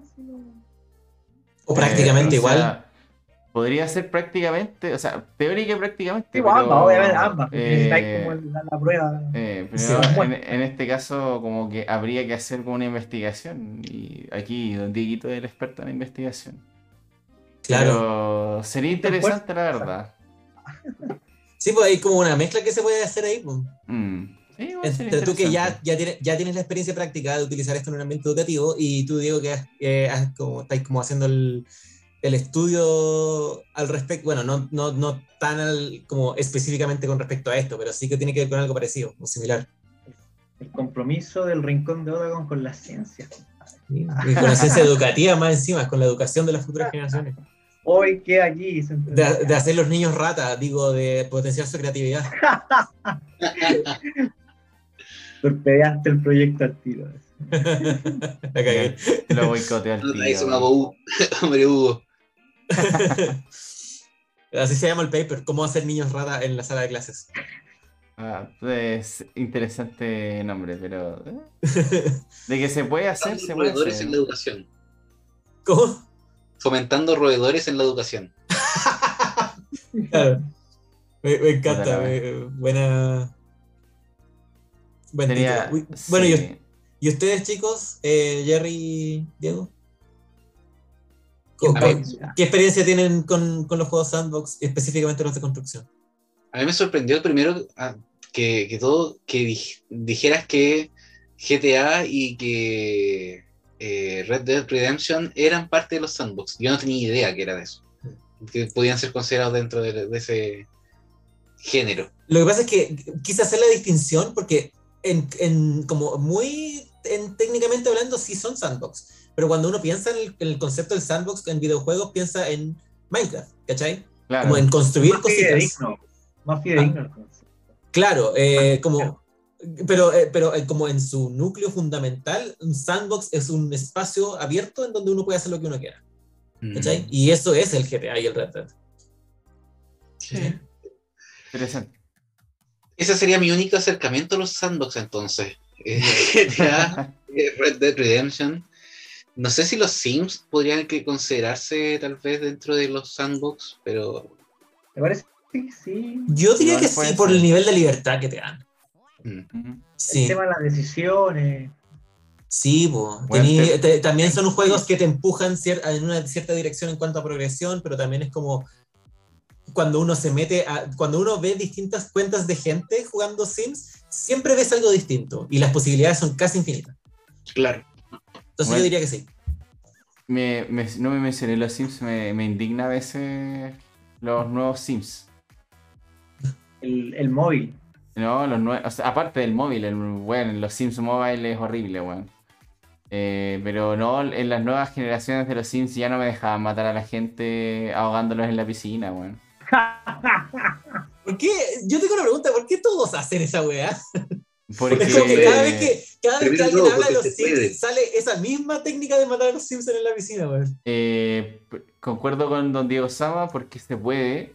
Segundo, porque se debe. Y tercero, porque era, era- despierta el lado psicópata de la gente ver cómo el sim sufría al momento de intentar salir de la piscina. Cuando en verdad era un movimiento tan lógico que es cosa de que el sim se acercara al borde y se subiera. Pero, pero daba gusto, weón, daba gusto.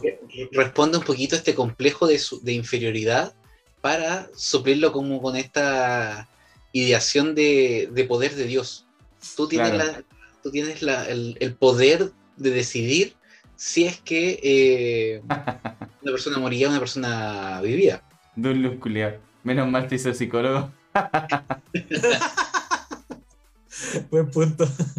Eh, sí, Eh, bueno. bueno, yo creo que eso es, yo creo que eso es algo que sucede como en todos los videojuegos, solamente que como que uno tiene como esa opción de como de sacar el lado oscuro que uno lleva adentro, solo que los sandbox te dan más opciones para hacerlo. De Pero hecho, eso- el- Pero eso es lo que GTA, me sorprende. que habiendo- Sí, da- no, dale tú nomás. es que lo, lo veía así como, como justo en el ejemplo que, que salió del, del tema de los Sims y de dejar mo- morir a los Sims. En el GTA también existe este hecho de que tú te podías echar todos los NPC que queráis. Mm.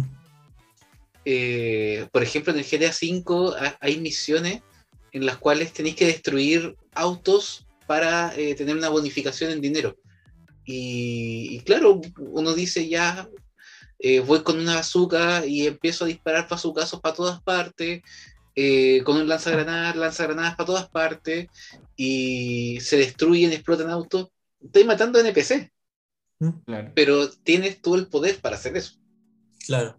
Eso, eso es lo que, lo que digo, como que los sandbox te dan tantas opciones para hacerlo y para sacar como el lado oscuro que uno lleva adentro. Y por eso me sorprende tanto de que la gente, todo el mundo diga como, ah, sí, en los Sims yo había los Sims en la, metiéndolo a la piscina sacando la escalera. Y todos hacen lo mismo, habiendo tantas otras opciones para hacerlo. No sé. Es que eh, creo que responde un poco al temor colectivo hacia las piscinas, weón. Ujú. Sí, Como que. ¿qué pasaría si no pudieras salir de la piscina? ¿Cachai? Entonces, como que ahí el punto. Spoopy. Pero claro, igual sí, concuerdo contigo. Había otras opciones como incendiar la casa y la weá, pero, pero el de la piscina no, es superable, weón. Es, como, eh, no sé, eh, como que to- toquetea un nervio sádico que uno tiene. Sí, pues es que esa es la cuestión. Pues si al final es la omnipotencia que sientes al poder tener el poder de darle la vida o la muerte a ese simio en la, en la piscina que pedía ayuda, así, ayuda. ¿Cachai? Sí. La wea es sad, güey. Sí. Pero, puta, a veces era benevolente y le colocaba la wea. Pero, también continuando con el punto del Diego, no sé si es más psicópata seguir la corriente del videojuego o ir en contra de ella y ser como el weón que maneja respetando las señales del tránsito en el GTA, weón. Claro, eso es como, en realidad uno pensaría que, claro, eso, eso es lo caótico, como hacer, seguir las normas del tránsito. Es que esa es la cuestión. po. Entonces, por Eh, ejemplo, la primera vez que jugué Eleanor como jugando como policía, pues weón, yo respetaba todas las el. Llegaba así como un, un semáforo, frena. Intermitente, dobla. ¿Cachai? Entonces seguía las reglas. Era un policía, weón. Tenía que meterme en el, en el papel. Entonces, no sé cuál qué es lo más caótico en estos juegos. Pero sí te permiten hartas opciones. Y una de las weas que como que, que siempre recuerdo, que no sé si es ca- puede ser catalogado como sandbox, pero es Skyrim, weón. Sí, yo diría que sí. Sí. Sí, ¿no? Sí. Tuve todos los juegos de rol. sí, todos los Elder, Elder Scrolls en particular, eh, yo creo que caería dentro de la categoría. Pues roda entonces. Fallout también. Mm. Los mundos, The lo- Witcher. los, claro, los mundos juego abiertos en general se prestan para eso. Eh, ahora, eh, yo creo que tiene que, debería, no, no, yo, a ver, todos los sandbox son de mundo abierto, pero no todos los mundos abiertos son sandbox, yo diría. Eh, Yo creo que debe, o sea, no sé dónde está el límite donde una cosa pasa a ser la otra, pero yo creo que tiene que existir. Eh, y yo creo que tiene que ver, si tuviera como que adivinar, con la, eh, el abanico de posibilidades que el juego te permite. Sí. Sí. En cuanto a mecánicas, en cuanto a lugares para visitar, en cuanto a interacciones, eh, cosas para construir en caso de que sea un sandbox de construcción. Eh, pero ¿dónde está el- esa línea? No sé, no tengo idea. Claro, un buen ejemplo sería como, no sé, por ejemplo, Dishonored, que Dishonored te pone como en mapas donde tenéis como muchas opciones de cómo cumplir una misión, o así te lo venden, porque yo creo que igual las opciones son como limitadas. Claro. Abanico, yo creo que pues, si podréis sacar como el, el cálculo matemático de las probabilidades, yo creo que ahí todavía está ahí. Y ahí pierde como su calidad de sandbox. Es que es, eso, eso exactamente, es un muy buen ejemplo, Jerry, porque eh, un- nadie diría que Dishonored, Dis- Dishonored es un sandbox. Claro. Eh, a pesar de lo libre que te deja hacer, la, la libertad con que la que te deja hacer esa- todas esas cosas.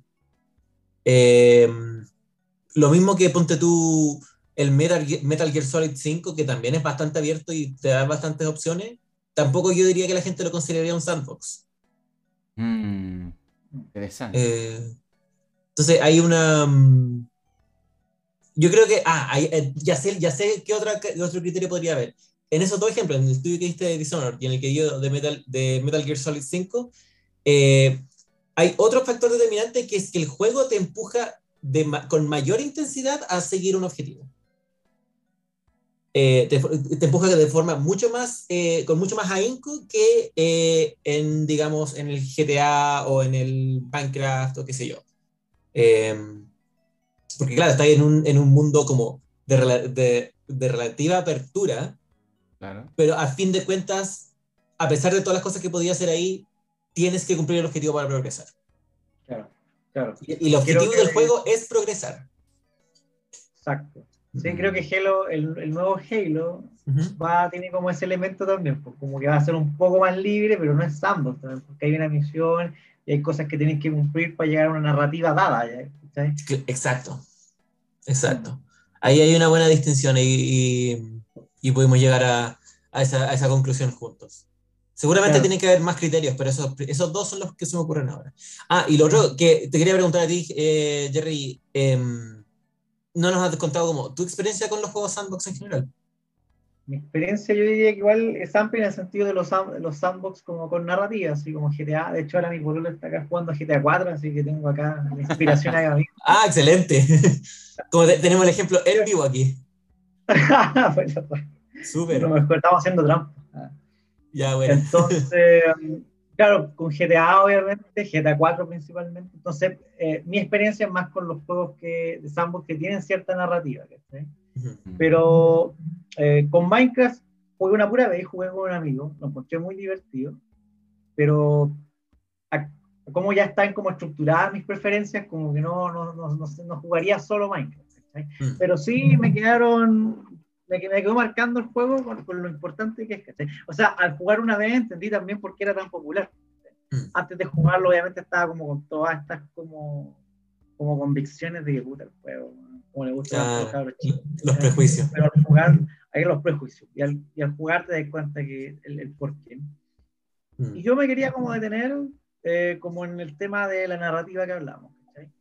Em, que si bien Minecraft no cuenta con narrativa, yo creo que apela mucho como a esa capacidad que tienen los niños sobre todo de armarse una narrativa en su cabeza. ¿cachai? Y Mm. ponía como ejemplo, no sé si a ustedes les pasó, pero por ejemplo yo con PowerPoint me ponía a jugar cuando chico y me armaba como narrativa en mi cabeza que en mi cabeza tenía sentido.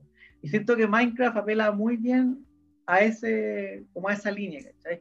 Tú construís y, y te podías armar tú tu propio cuento y mejor aún, lo podéis jugar como un amigo. Entre ustedes quizás armarse una narrativa que, que, que ustedes entiendan. Claro. Eso lo encuentro muy, muy genial. Em, por otro lado, lo otro que encuentro genial de Minecraft es que tiene como cierta libertad, más allá de las decisiones, también como para autovalidarte sobre lo que estás haciendo. ¿cachai? Ya. Autovalidarte sobre como las construcciones, que, que tú haces una construcción y nadie te va a evaluar, ni el mismo juego te va a decir si está bien o mal. Tú eres el único como el, el único que puede que es capaz de determinar si está bueno o no. ¿cachai? Mm. Obviamente hay que tener feedback de otros jugadores, pero yo creo que hay que detenerse en eso y tenéis como que aprovecharlo también con los niños, siguiendo el- lo, lo que comentaba Eduardo recién, yo creo que es una herramienta súper necesaria. Yo creo, por ejemplo, siguiendo con el tema de la narrativa, como que podréis poner a jugar a los cabros chicos, eh, hicieran su estructura, que jugaran con el juego y aparte te escribieran como un- un- una historia respecto a, ese, a eso que ellos construyeron en el juego. Qué buena idea. Sí, bueno. obviamente uno podría darle cierta guía para que empiecen y después ya ver qué sucede con eso. Claro, que eso también Educación. habla mucho de, de lo necesario que que los docentes se mantengan como actualizados. Yo creo que la generación de docente actual que tuvo alguna prolongada biografía con los videojuegos, implemente eso, lo trabaje con los niños y no se pierda. pues. Y no caigamos siempre en el discurso que los juegos no nos aportan nada más que el vicio. Claro, claro. Porque juegos, especialmente juegos como estos tienen tanto que ofrecer a, a los cabros. Mm. Es que al final el que estén dispuestos como a, a la apertura de utilizar videojuegos o juegos de mesa eh, dentro de la de la misma eje- ejecución de la docencia eh, va a depender también como de que puedan defenderla lo suficiente frente a un directivo que puta, si es joven o relativamente más joven eh, tiene más posibilidades que lo acepte a que sea una eh, directiva más, más normalista, po, weón. Sí, po. Que si son normalistas puede que te digan, no, ¿sabe qué? Esa weá no, no, es, no es como para el colegio, que no está mal ejecutada, váyanse a la chucha. sí, ahí hay una barrera tremenda. Sí, hay una Sí, barrera. Sí, todo el rato. También habla mucho de lo que, como que necesitamos que esos espacios educativos sean más democráticos también. Sí, po. Entonces ahí está, está difícil, weón. Súmale que a veces el, el objetivo que uno quiera desarrollar con un, con un juego o una aplicación o puta, un juego de mesa se, se adecue a ese objetivo está difícil también, weón. Pero es que ese, mira, eh, lo que dice el Dunlop eh, no es necesariamente un juego, pero muchas apps están hechas para la educación. Y ahí se hace como una distinción, pues, bueno, porque están los videojuegos creados o aplicaciones creadas para la educación y está la adaptación de juegos en la educación. Sí. Que al, al final es un- son, son temas totalmente distintos. pues, bueno. Porque- como comparar, por ejemplo, el uso de Minecraft en, en la educación con, eh, ¿se acuerdan ustedes del juego del Abra, eh, Abra Palabra? Ah, claro. Sí. Sí. sí. Ese era un software específico para, para educación, eh, ya sea en lenguaje, o en matemática o en ciencia. Mm. Entonces, eso se creó con el objetivo de, de aportar en la, en la formación de estudiantes. Y Claro. creo que un buen, e- un buen ejemplo, porque encuentro que era un ejemplo que funcionaba bien. Había uno de matemáticas también, que era como un juego de plataforma, era lo mismo, ¿no? Sí. Y creo que funcionaban bien, eran divertidos. Yo me acuerdo por lo menos mis compañeros querían ir a la clase de computación para poder al menos jugar un rato esa cuestión que era un juego meramente enfocado para la educación, ¿cachai? Lo cual igual era como medio, bueno, pero Y, y de hecho te, te vendían así como, no, si vam- vamos a ir a jugar, pero el weón está ahí aprendiendo. Entonces el, el cabro, no sé, pues, el cabro oposicionista que decía, no, si el colegio no sirve para nada, yo no sé para qué vengo para acá. Al weón le estaba enseñando a través del juego y el weón se lo estaba, se estaba comiendo el juego. Claro. Claro, Sí, sí. pero hay muchos juegos que están diseñados para la educación que son muy malos.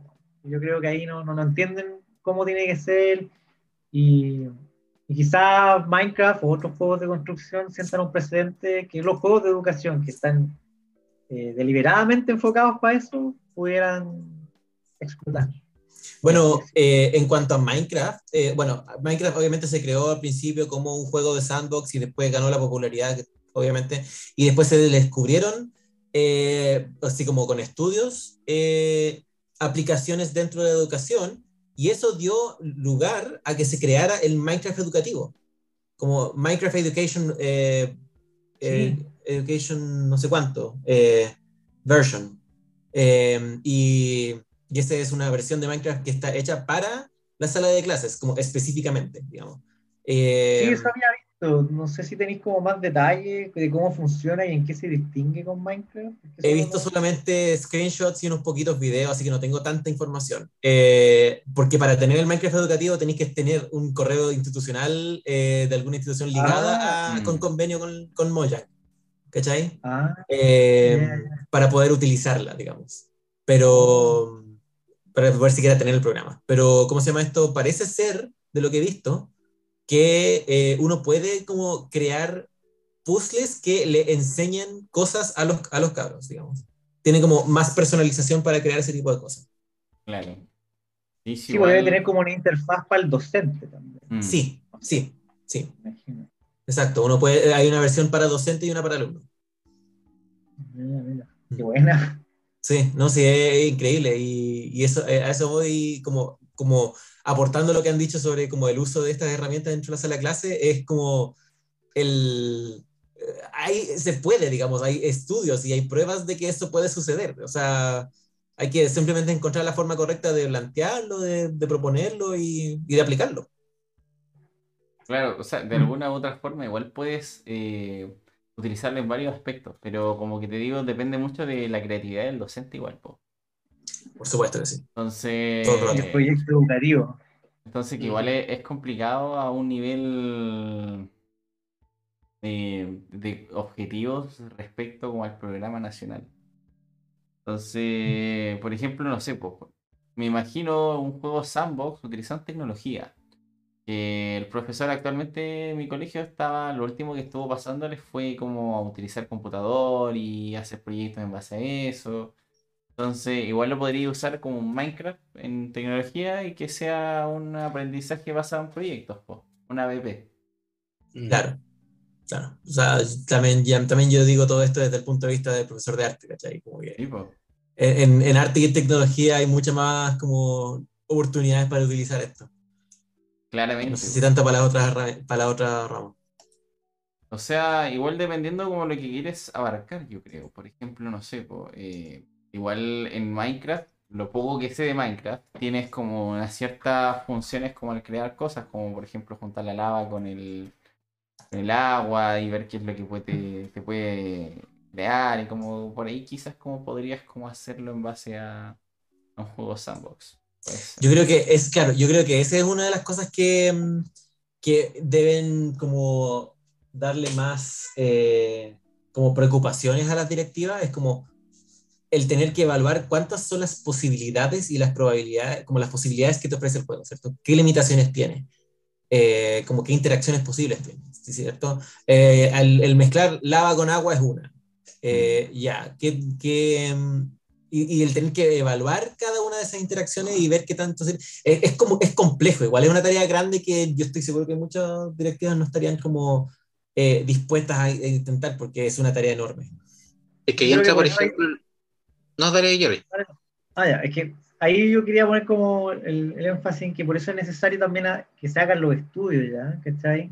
Mm. Que incluso sería genial que acá un, un grupo de, de académicos, de, expertos que se juntara para, para empezar a entregar resultados de programas que se apliquen, ¿ya? contar la información y así después alguien puede hacer el pitch de venta mm. a un proyecto educativo. Pero primero necesitáis los datos, necesitáis como algo en, leverage, ¿cachai? Como en qué moverte para poder vender el, este producto educativo. Sí, por supuesto que sí, sí. Uh, sí. en todo caso, nunca, como digo, sí, pero al mismo tiempo nunca hay que olvidar que estamos lidiando con un programa, ¿cierto? Que ofrece una cantidad, a pesar de que te lo pinta como una, te ofrece una cantidad ilimitada de opciones, sí hay una cantidad limitada de interacciones posibles que pueden llevar a muchas cosas y hay que como encontrar la forma de, de meterse por ahí de la manera correcta. Mm. Pero claro, existen los estudios, hay gente que ya ha hecho eso. Claro, estudios tienen que haber. y sería bacán que acá en Chile se diera como que ojalá financiáramos como estudios así. Eh, es complicado con la investigación en general, güey. Sí. Sí. Ahora, habría de verdad, aquí en Chile, ya por, lo menos a ver, desde... Ahora, hace poquito fue el Congreso Nacional de Psicología, ya que lo, organizó la, Chile este año. Ya. Siéndoles muy sincero, ya yo pagué la inscripción, fui, ya. Eh, era virtual, obviamente. Eh, y, puta, no sé, pongamos, eh, empezaba el 12 de octubre, del 12 al 19 de octubre, no, del, 15 al 19 de octubre. Em, el programa llegó el 10 de octubre, ya, o sea, dos días de anticipación antes que empezara el, el Congreso. Vi el programa y puta, todas las investigaciones que se hacían eran investigaciones desde mi posición, desde mi perspectiva, más fome que la chucha, Habían, eran investigaciones sobre investigadas, o sea, que veían eh, trayectorias de, de, mm, adolescentes infractores de ley. Puta, hay caleta de investigaciones de infractores de ley, eh, que veían eh, cómo influía, por ejemplo, el burnout en los profesores en los colegios, en colegios público. todos los años se ven la, la web de burnout en los profesores de los colegios públicos. Es que no, es que vamos a ver eh, cómo, cómo, están los niveles de estrés en trabajadores del área de la salud. todos los años hacen investigaciones de estrés en trabajadores de la salud. Entonces, todo sigue igual. Todo sigue igual. Todas las investigaciones, como que, no, es que la, la investigación que estamos planteando no es con profesores de del, no, son profesores del área pública, son profesores eh, que trabajan según el modelo Montessori. Mm. Ah. Puta, un poquito de innovación, pero sigue siendo la misma, el, el, mismo núcleo, así como investiguemos esto en esta muestra, investiguemos lo mismo, pero cambiémosle un poquito la muestra. Entonces, y así casi todas las investigaciones. De verdad, de, de todas las investigaciones, yo creo que habré visto eh, tres ponencias y habían, puta, eran, eran salas paralelas, o sea, el mismo día habían como unas cinco a siete ponencias en tres salas paralelas, o sea, pongamos aproximadamente unas ya 15, a lo menos 15 ponencias en un mismo día. Mm. Eh, y de esas 15 en un mismo día, puta, yo vi tres en total, de todos los, cin- de los cinco días que hubo el, el Congreso. Porque todas las investigaciones eran lo mismo y lo mismo y lo mismo, que se ha repetido durante todos estos años.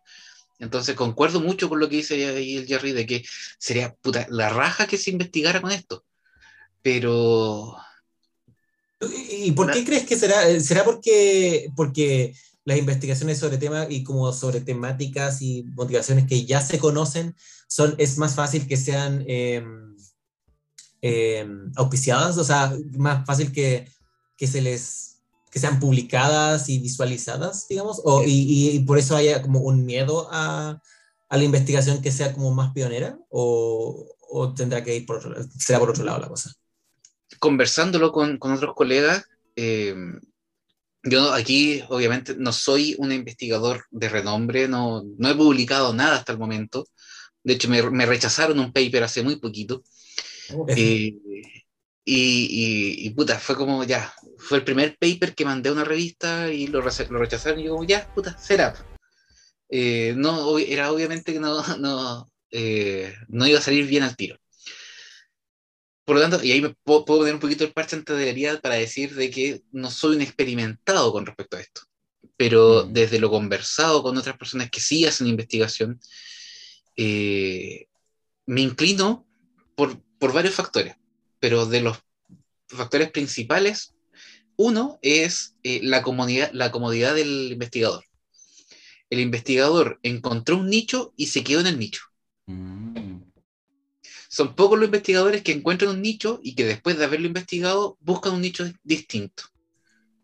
Que buscan algo que tal vez tenga alguna relación, pero que empiece a generar un poco más de innovación. No, se quedan en el nicho. Bueno, tenemos docentes, no, no, no en, esta, en, esta, universidad, sino en, otra, en, otras partes, investigadores, no sé, encontraron que eh, es que es necesario investigar sobre educación, eh, educación financiera. Y puta, te buscan educación financiera en niños de, pre, en niños de prebásica, educación financiera en niños de básica, te buscan educación financiera en niños de media, te buscan educación financiera en, en, en adolescentes de pregrado, después, y después de todo eso, educación financiera para trabajadores, educación financiera para eh, dueños de casa, y weón, toman la educación financiera y la estrujan, la, la, una vaca y, y, y, todo, la leche de... De verdad, vengo con el meme del pro hueón, así, muy a la, a, a la piel ahora. Eh, ese es uno de, mis, uno de los factores. ¿Ya? Otro de los factores es lo que mencionaste tú, el tema de los concursos públicos y de cómo se, se puede financiar esto. ¿Ya? Eh, a nivel, yo creo que a nivel gubernamental, cuando uno trata de eh, concursar, ya los, los, concursos siempre están como dentro de una línea editorial, por así decirlo. Entonces, si tú querías, por ejemplo, en, el, en, en, mi caso, yo todavía no lo, no lo planteo como un proyecto, pero que lo tuve que hacer para, para, el, para el diplomado que hice, eh, yo ese proyecto lo voy a tirar después para, para, para generar conocimiento. Ya el, el tema de eh, orientación temporal y el tema de estrés en jugadores de esports, aquí en Chile no se había investigado. Y si se ha investigado, no se ha investigado con esa relación entre esas dos variables, por ejemplo. Pero de ahí a que me pueda ganar un, un proyecto es distinto porque los, los, que van a revisar el proyecto van a decir, ay, pero ¿y qué importa que es eh, eh, lo, eh, que los niveles de estrés en los jugadores de esports? Porque los buenos no saben qué son los esports. Acá en Chile no existe todavía la cultura alemana, no existe la cultura gringa, no existe la cultura coreana de decir, ah, los esports son deportes electrónicos. Las weas ya están confirmadísimas como deporte. Y aquí siguen teniendo esa mentalidad adultocéntrica diciendo, no es que esos son videojuegos que juegan los niñitos nomás. Claro, y actualmente es súper difícil regularlos para el gobierno chileno, weón. Como que la excusa es que no, es que son tan variables respecto a cuál, cuál puede tener una normativa y cuál no, que no los vamos a clasificar como deporte, porque Exacto. No tienen normativas eh, homogéneas para todos. Y es imposible tener las mismas normas homogéneas, pues bueno, no vaya a ponerle las mismas normas a un concurso de Smash y a un concurso de un Call of Duty, pues bueno. Exacto. Pero incluso entre deportes tradicionales tampoco tienen, no sé, bueno. entonces, de ahí entra un poquito este tema, como lo decía, de- del financiamiento, porque la gente que financia estos proyectos no le encuentra la relevancia porque tienen una desconexión súper grande con eh, lo actual. Y obviamente entra este tema de, no, es que para mí lo importante es este nicho. Para mí lo importante es, sí, que se vea la orientación temporal y el estrés, pero no me importan los jugadores de eSports. Lo que me importa es, por ejemplo, que se vea esas dos relac- esa relación eh, pero en, en mineros. ¿Cómo los Mm. mineros ven eso? Ya. Que los mineros aportan a la, a la, a la, a la sociedad a través de su trabajo y toda la web. Pero, weón, tenemos cuántos, cuántas universidades actualmente con equipos de esports Es verdad, Mm. es y verdad. equipos, y equipos formales. O sea, no es como que eh, se juntaron eh, güeyes de cuarto año de psicología con güeyes de tercer año de ingeniería y hicieron un equipo. No, son equipos formales. Claro. Pero- En muchos casos reconocidos por las mismas compañías que hacen los juegos. Exacto, exacto. Entonces, la gente que Tienen financia auspiciadores y todo lo. Sí, se desligan. Por lo mismo es que no se genera tanta investigación con este tipo de temas. Porque yo, con- de verdad, concuerdo mucho con lo que dice con Jerry. Es importantísimo y súper relevante llevar, por ejemplo, esto y, y dar a conocer, eh, por ejemplo, datos duros de cómo, por ejemplo, eh, el, el- el uso de Minecraft podría fomentar la creatividad. Mm. Pero un colegio no te va a prestar a sus estudiantes para que estén, eh, estén jugando en Minecraft, porque para los colegios Minecraft no es una herramienta. Claro. Minecraft es un juego. Mm. Entonces podemos Mm. tener las los me- los mejores herramientas, las mejores estrategias. Podemos tener aplicaciones súper buenas, podemos tener eh, videojuegos eh, que lo podamos llevar a este, a este contexto y podemos tener incluso también software especializado en educación. Pero si el colegio tiene una mentalidad en donde no te quieran prestar a los estudiantes para poder hacer una investigación así, muy difícil va a ser que después esas investigaciones más grandes se puedan llevar a cabo. No tendría que como autofinanciarlo y la weá. es posible. Claro, Como todo, y, sé, y- y en como toda, 20 toda investigación, en como toda investigación, el autofinanciamiento es más difícil que la mierda. exacto. Ah, qué buen rant te pegaste con, con eso. Sí. Se, el- se siente más liviano ahora, ¿no? Sí, Sí, bueno. Porque es porque tenéis como, es que tenías una cuestión como personal aquí, pues si tenías el estudio este sobre jugadores de Lo esports. tenía guardado, lo tenía guardado. Es que de hecho, en, en el feedback, yo y tuve un, tuvimos que presentarlo en el, en el, en el diplomado. Y, y bueno, de la presentación, yo, eh, una, una, bueno, de los cuatro profesores que estaban presentes, una profesora una semana anterior me había dicho, ya, pero ¿y eso en qué, en qué impacta? Y me vio así como, ya, pero eh, tu desconexión es, es, es cuática en el sentido de que lo importante para ti es importante y lo importante para mí es otra cosa.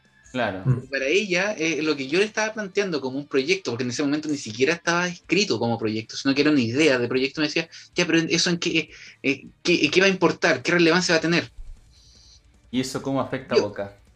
Y eso me hirvió. Después generé el proyecto, lo, trans- lo, lo redacté, lo dejé bien bonito, todo el tema como marco teórico, método, participante, cómo voy a hacer el- el- la, la- recolección de datos, los, criterios de inclusión, de exclusión, cómo poder considerar, por ejemplo, un, a un- gamer, ya, gamer como el jugador de eSport, eh, profesional versus un, un gamer ocasional. ¿ya? ¿Cuáles son los criterios como para poder eh, diferenciar a ambos? Maldito casual. Y, y lo presenté y los otros profesores como que, oye, eso es súper importante. Uno de los profesores dijo así como, oye, ¿sabes qué? Encuentro que las investigaciones que están metiendo todo el tema tecnológico de, de las TICs, los videojuegos, eh, están muy al debe en psicología, lo encuentro súper relevante el, el- el proyecto.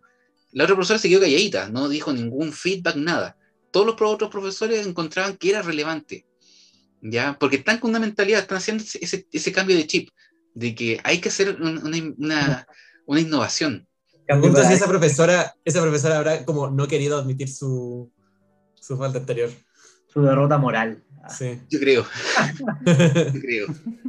Al ver que todos sus colegas estaban como, oh, sí, muy interesante, y ella estaba como, ah. Exacto. Entonces, Yo me hizo acordar de un meme que vi esta semana que comparaba a la academia con el reggaetón. Y una de las razones era porque hablaban siempre el mismo tema. Ah, heyo. Sí, Había otras razones, pero me acuerdo más de esa, de que siempre se daban vueltas en el mismo tema. sí. Hmm. Mira, es interesante el, el alcance que tiene un videojuego en la actualidad, en verdad. Pero lamentablemente, como ya lo había evidenciado Diego Sama, Chile, bueno, la mayoría de la sociedad todavía los ve con un estigma al respecto. Mm. Especialmente Chile, weón. Cierto, Ya también se reduce como, como una conversación sobre los recursos. Sobre los recursos Mm, sobre qué tan democráticos son los espacios edu- educativos, sobre todo los que son del Estado. claro. Sí. Entonces, hay un, un problema que ya se, se ancla del- de los videojuegos. Sí. Y ahí entra, entra el, otro, el, el otro problema, por ejemplo, en las investigaciones, la sobre eh, la sobreinvestigación. Mm. O sea, yo encuentro ade- adecuado, adecuadísimo hacer investigación en, los- en los colegios porque desde ahí empieza la formación, eh, formación formal, por así decirlo. Pero, puta, que todos los años lleguen, por ejemplo, eh, tesistas a un colegio diciendo pro- eh, al director, ¿sabe qué? Quiero medir el estrés en sus profesores. Los profesores ya se saben los test, weón, que le van a Sí, aplicar. weón. Y, y- y los, los estudiantes llegan con, no sé, pues, con el DAS 21, un test que puede medir eh, depresión, ansiedad y estrés. ¿ya? O sea, con, con 21 ítems se pueden medir esas tres, esas tres variables. Los profesores ya se lo conocen, pues, weón, porque se lo aplicaron el año anterior y el año anterior a ese. Esto es exactamente lo que está diciendo Dunlop en, la, en, la, en el chat, ¿cierto? Claro. Esa es su crítica claro. a los psicólogos, es que usan un test del año de la pera que se usa en Alemania y está descontextualizado. Y bueno, Mm. ahí, ahí ya, Tanto ya temporal como espacialmente, yo diría. Sí. en- encuent- encuentro también ahí otro, otros errores éticos de utilizar eh, test que no están validados en Chile. Pero ese ya es como para conversación de otro momento y para que yo pueda despotricar para en otro momento.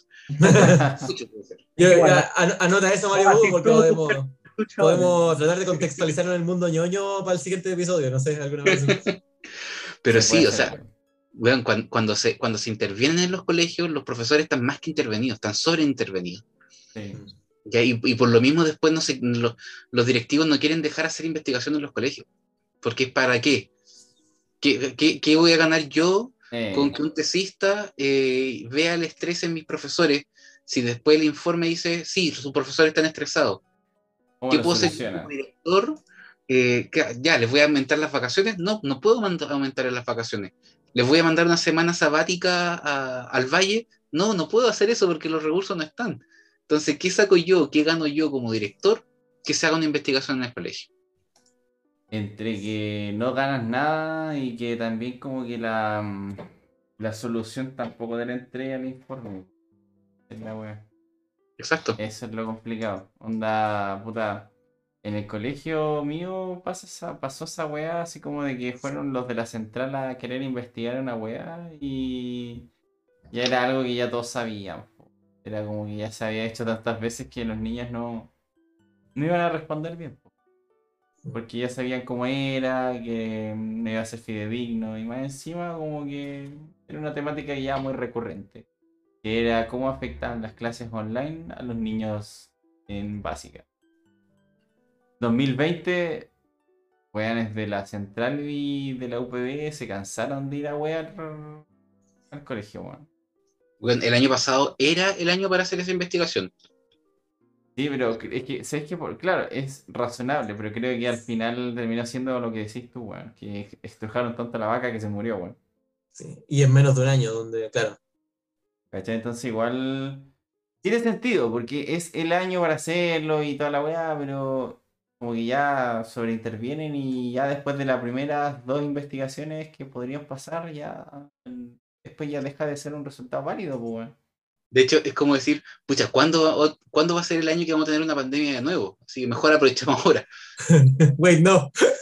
Eh, eh, desarrollamos un pro- programa que simule pandemia.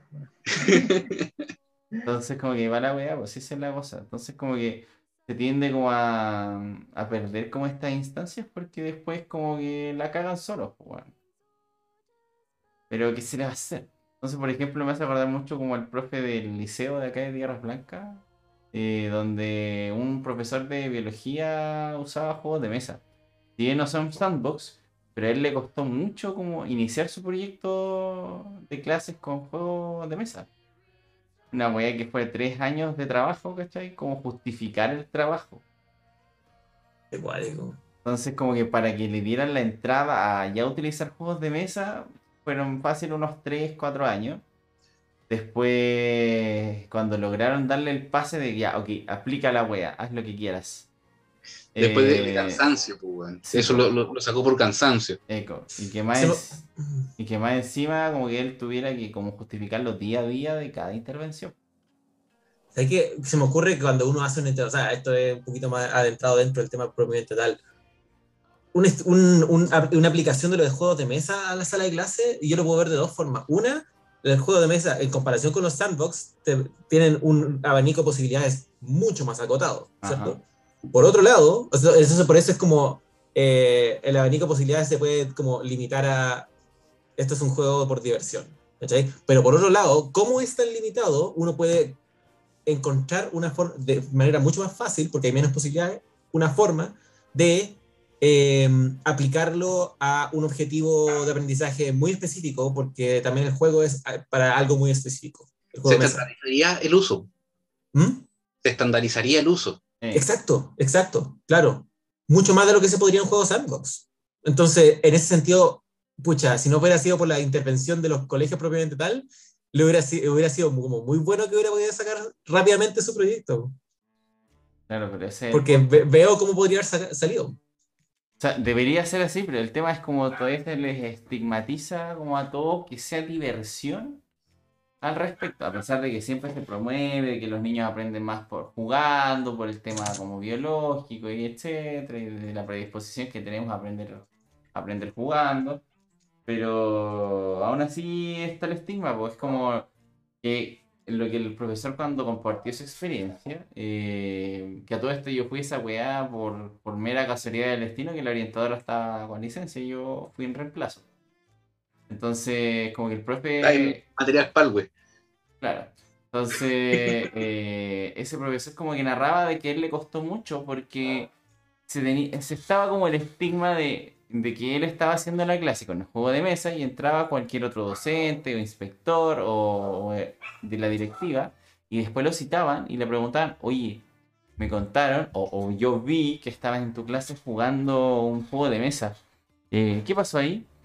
¿Dónde está el aprendizaje? ¿Dónde está el, el- el objetivo de la clase? ¿Dónde está la planificación? Y puta. mm, La web como en la escuela del rock. Claro, entonces como que, weón. Oh, Como, man, ¿qué onda? Entonces como que se vio perseguido por un tiempo hasta que ya después empezó a tener resultados. Pero, pero igual que penca que tuviera como que tener esa, esa justificación para que le permitieran por, un- por último probar la situación. Empieza como una casa de brujas. Claro.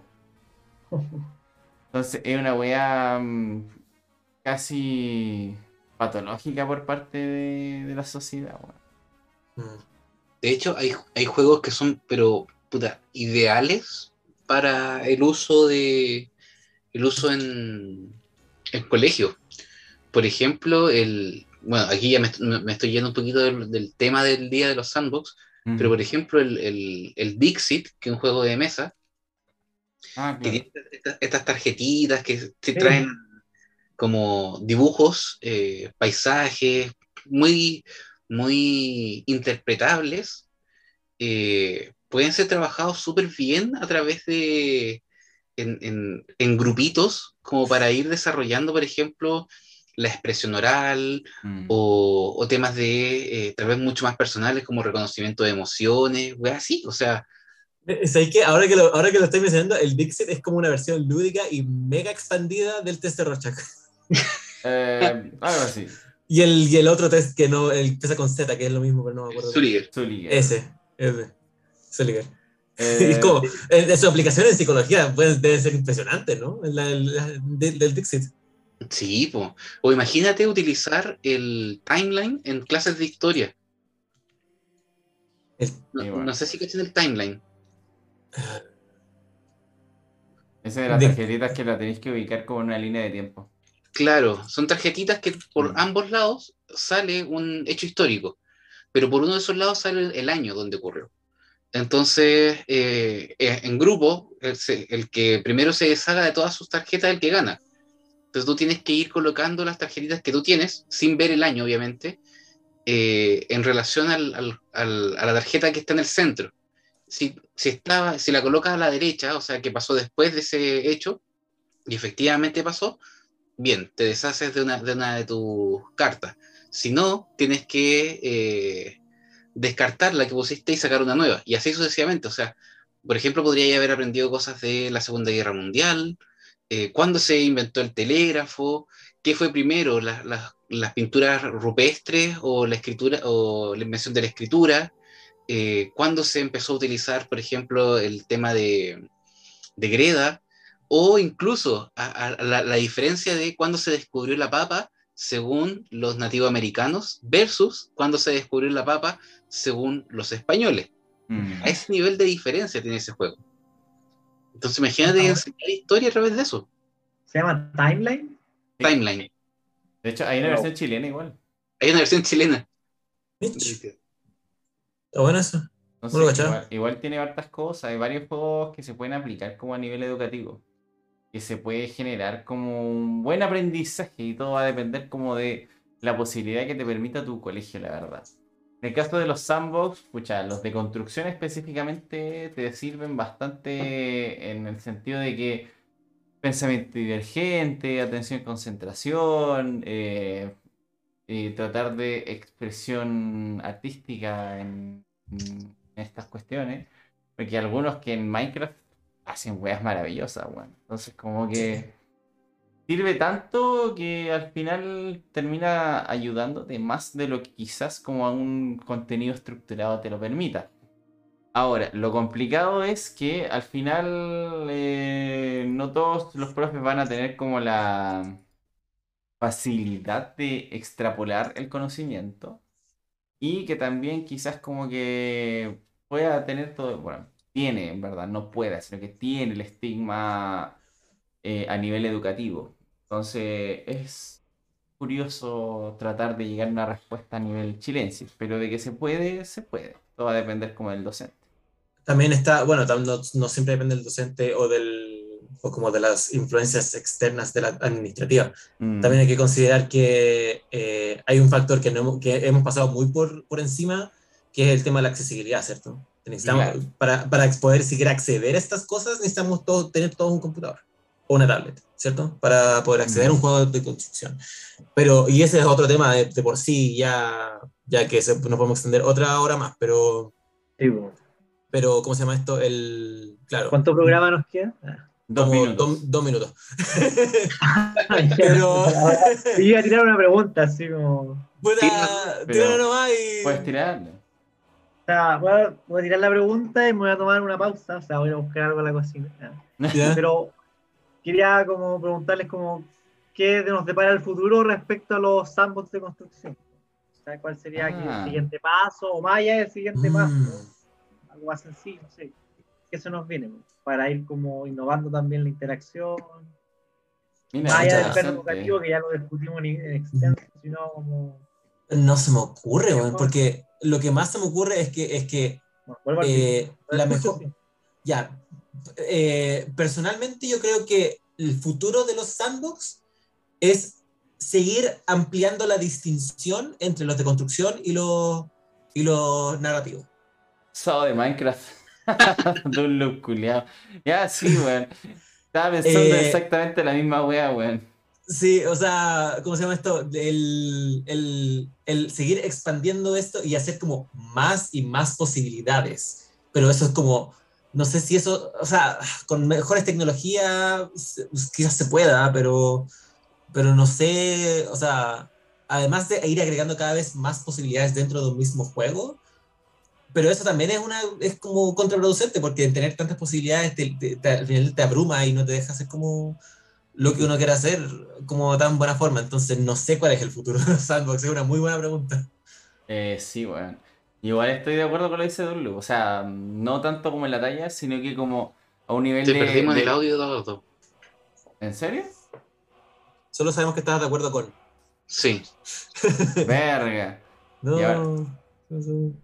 Espérate, ¿ahora todavía estoy con problema en el audio? Ahí, ahí te escuchamos. Ah, ya. eh, Perdí la idea. No, no, no, ahí sí.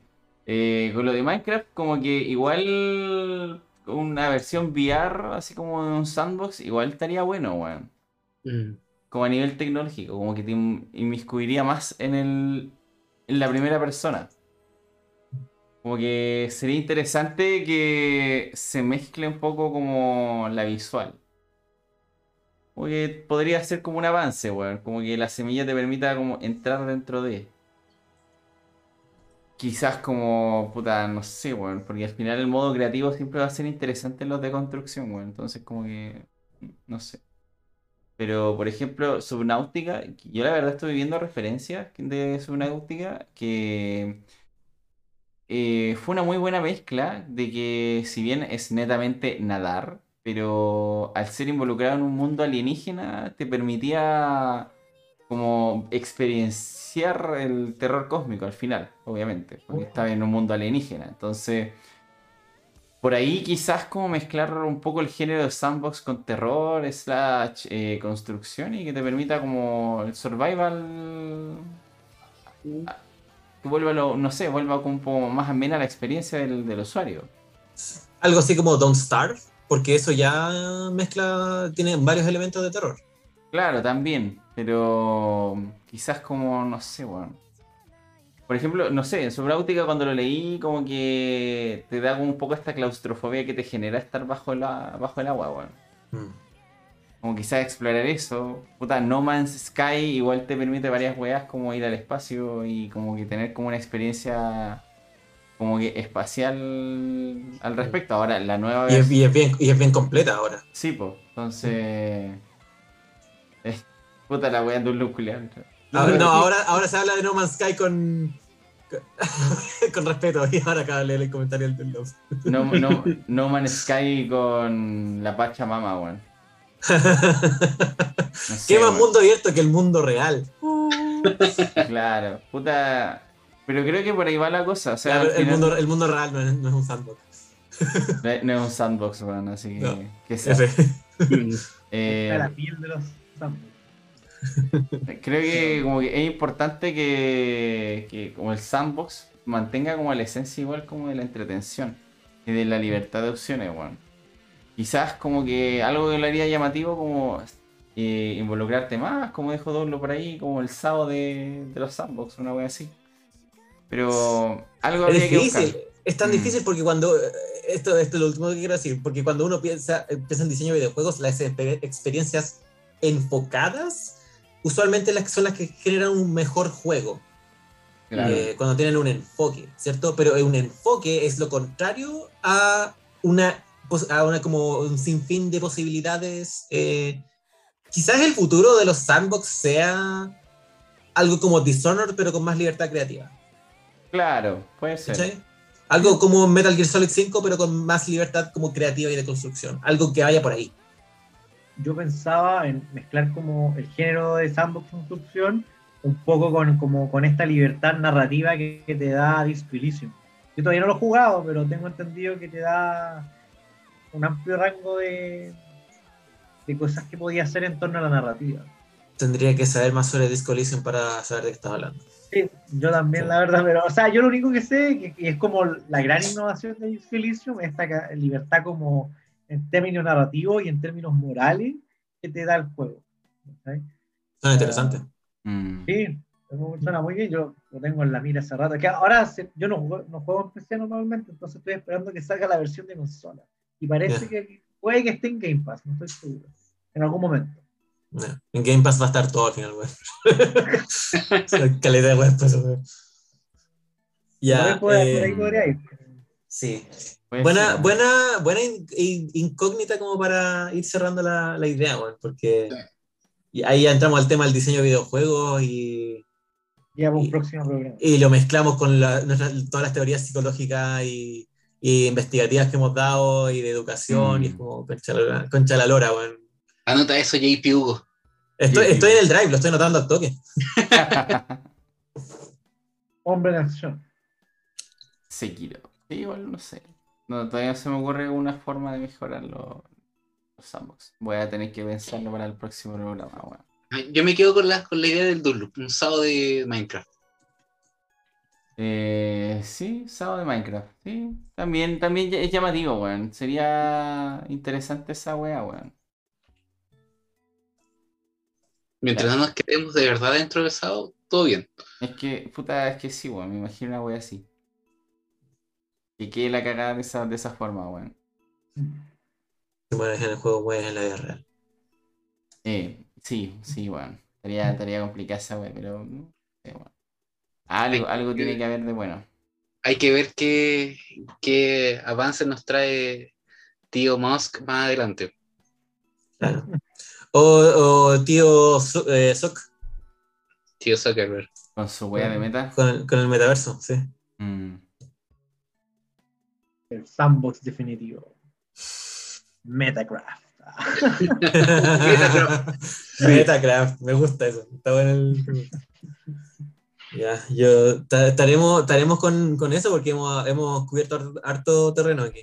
Sí, yo creo que sí. Sí, concuerdo, concuerdo. Así Todo bien Sí, no, estuvo, estuvo bueno. Me, me gustó que pudiéramos como traer distintas artistas, ar- aristas, quise decir. Nos fuimos un poco en la volada de, de como el rant eh, de la investigación en Chile, pero, pero Pues sí. siento que fue necesario meterse en Estaba esa tangente. No. Sí, no, sí, estuvo bueno como meterse, meterse ahí para poder como complementar más el tema de los sandbox. Sí, bueno, eh, en cuanto a su relación con el sistema educativo. Era así. Pero bueno, me, me gustó el debate de hoy día, ¿eh? así que vamos a tener que quizás volver a recaer en los, en los sandbox, pero de otro estilo, para un futuro, un futuro programa. Así que por ahora vamos a dejarlo hasta acá. La verdad es que la conclusión es que igual los sandbox tienen una, una amplia gama de posibilidades que ofrecernos y nos queda con la, la duda que nos planteó Jerry de cómo mejorarlos en un futuro. Que va a ser como la tarea, la tarea de, del día. Mándenos anotado ya. ¿Cómo? Que, el- que los espectadores nos manden sus sugerencias. A la Sí, por favor. Tanto, tanto, tanto. Sí, si los espectadores tienen sugerencias de otros temas o, o como más cosas que tengan que ver con esto, por favor que nos escriban en las redes sociales. Eh, yo ya anoté esto en el drive para un futuro tema, como el futuro de los sandbox, pero, pero si ustedes quieren saber de otras cosas o hablar que hablemos de otras cosas, pueden sugerirlo también. Sí, tarea bueno. Y hay que estar pendiente nomás. Así que bueno, chicos, ya con una versión de. ¿Qué dijo Cthulhu? Sugiero que me manden una pizza, porfa, con bordes de queso. Eh, si voy a pedir una pizza sería para mí, Dunlop. Lamento, lamento comunicártelo. Así que. Bueno, chicos, ha sido un gusto estar con ustedes este sábado 4, ya domingo 5 de diciembre. Cada vez queda menos para Navidad y cada vez queda menos para un 2022. Así que. Ojalá que se acabe toda esta pandemia por fin, aunque ya con, con Omicron, Omicron per se 8 ya me, me, me- me da miedo, me da miedo esta cosa. Está en Chile, así que Está aquí, llegó. Sí, ya llegó ya. Está con nosotros, weón. Así Al menos no fue en Talca esta vez. Puta, no, sí. fue, con fue con Baby Sharp. Así que bueno, chicos, hay que estar ahí pendientes. Un gusto estar con ustedes, don JP, don Diego, los de siempre, los forever de siempre. Y con el invitado Jerry, que está viendo ahí más a la polola jugar que, que viendo la pantalla, pero, pero lo vemos ahí en está parte. muy, está muy divertido. Así que un gusto tenerlo con nosotros, Jerry. weón. Próxima, próxima participación de Jerry va a ser en persona, supongo. Como en persona. Aquí, presente en la oficina, weón. Ah, sería bacán. No, esa versión va así sí. Me parece, me parece aceptable, weón. Ahí, ahí vemos y coordinamos después, No, weón. Eso sería divertido, que aparecieran los dos dentro de la misma cámara. Sí, weón. sí. Ahí, ahí vamos a estar ahí al pendiente. Así Queda que- anótalo en el drive. sí, dale. Va a ser como un- una transmisión como Ibai. Claro, una vez así. Me parece aceptable, weón. Hay que hacer eso. Sí. Bueno, no, no- no sería la primera vez. Yo he estado dentro de, la- de- hemos estado dentro del programa de- de- con, yo con la misma cámara con la Nicole también. así que- Sí, Claro, sí. Así que. Y, y funciona, así que sabemos que puede funcionar para la siguiente vez. No, está Bueno. entretenido. Así que ahí vamos a ver cómo se desarrollan las cosas. Así que un gusto, chicos, a todos los que llegaron y comentaron. Un gusto, Don Dunlop. Volviste a estar presente un día sábado, weón. No carreteaste hoy día, te cachamos. Así que Eh, No, no No se la carrete día. un gusto, un gusto, Dunlop. Así que nos vemos la semana que viene, chicos.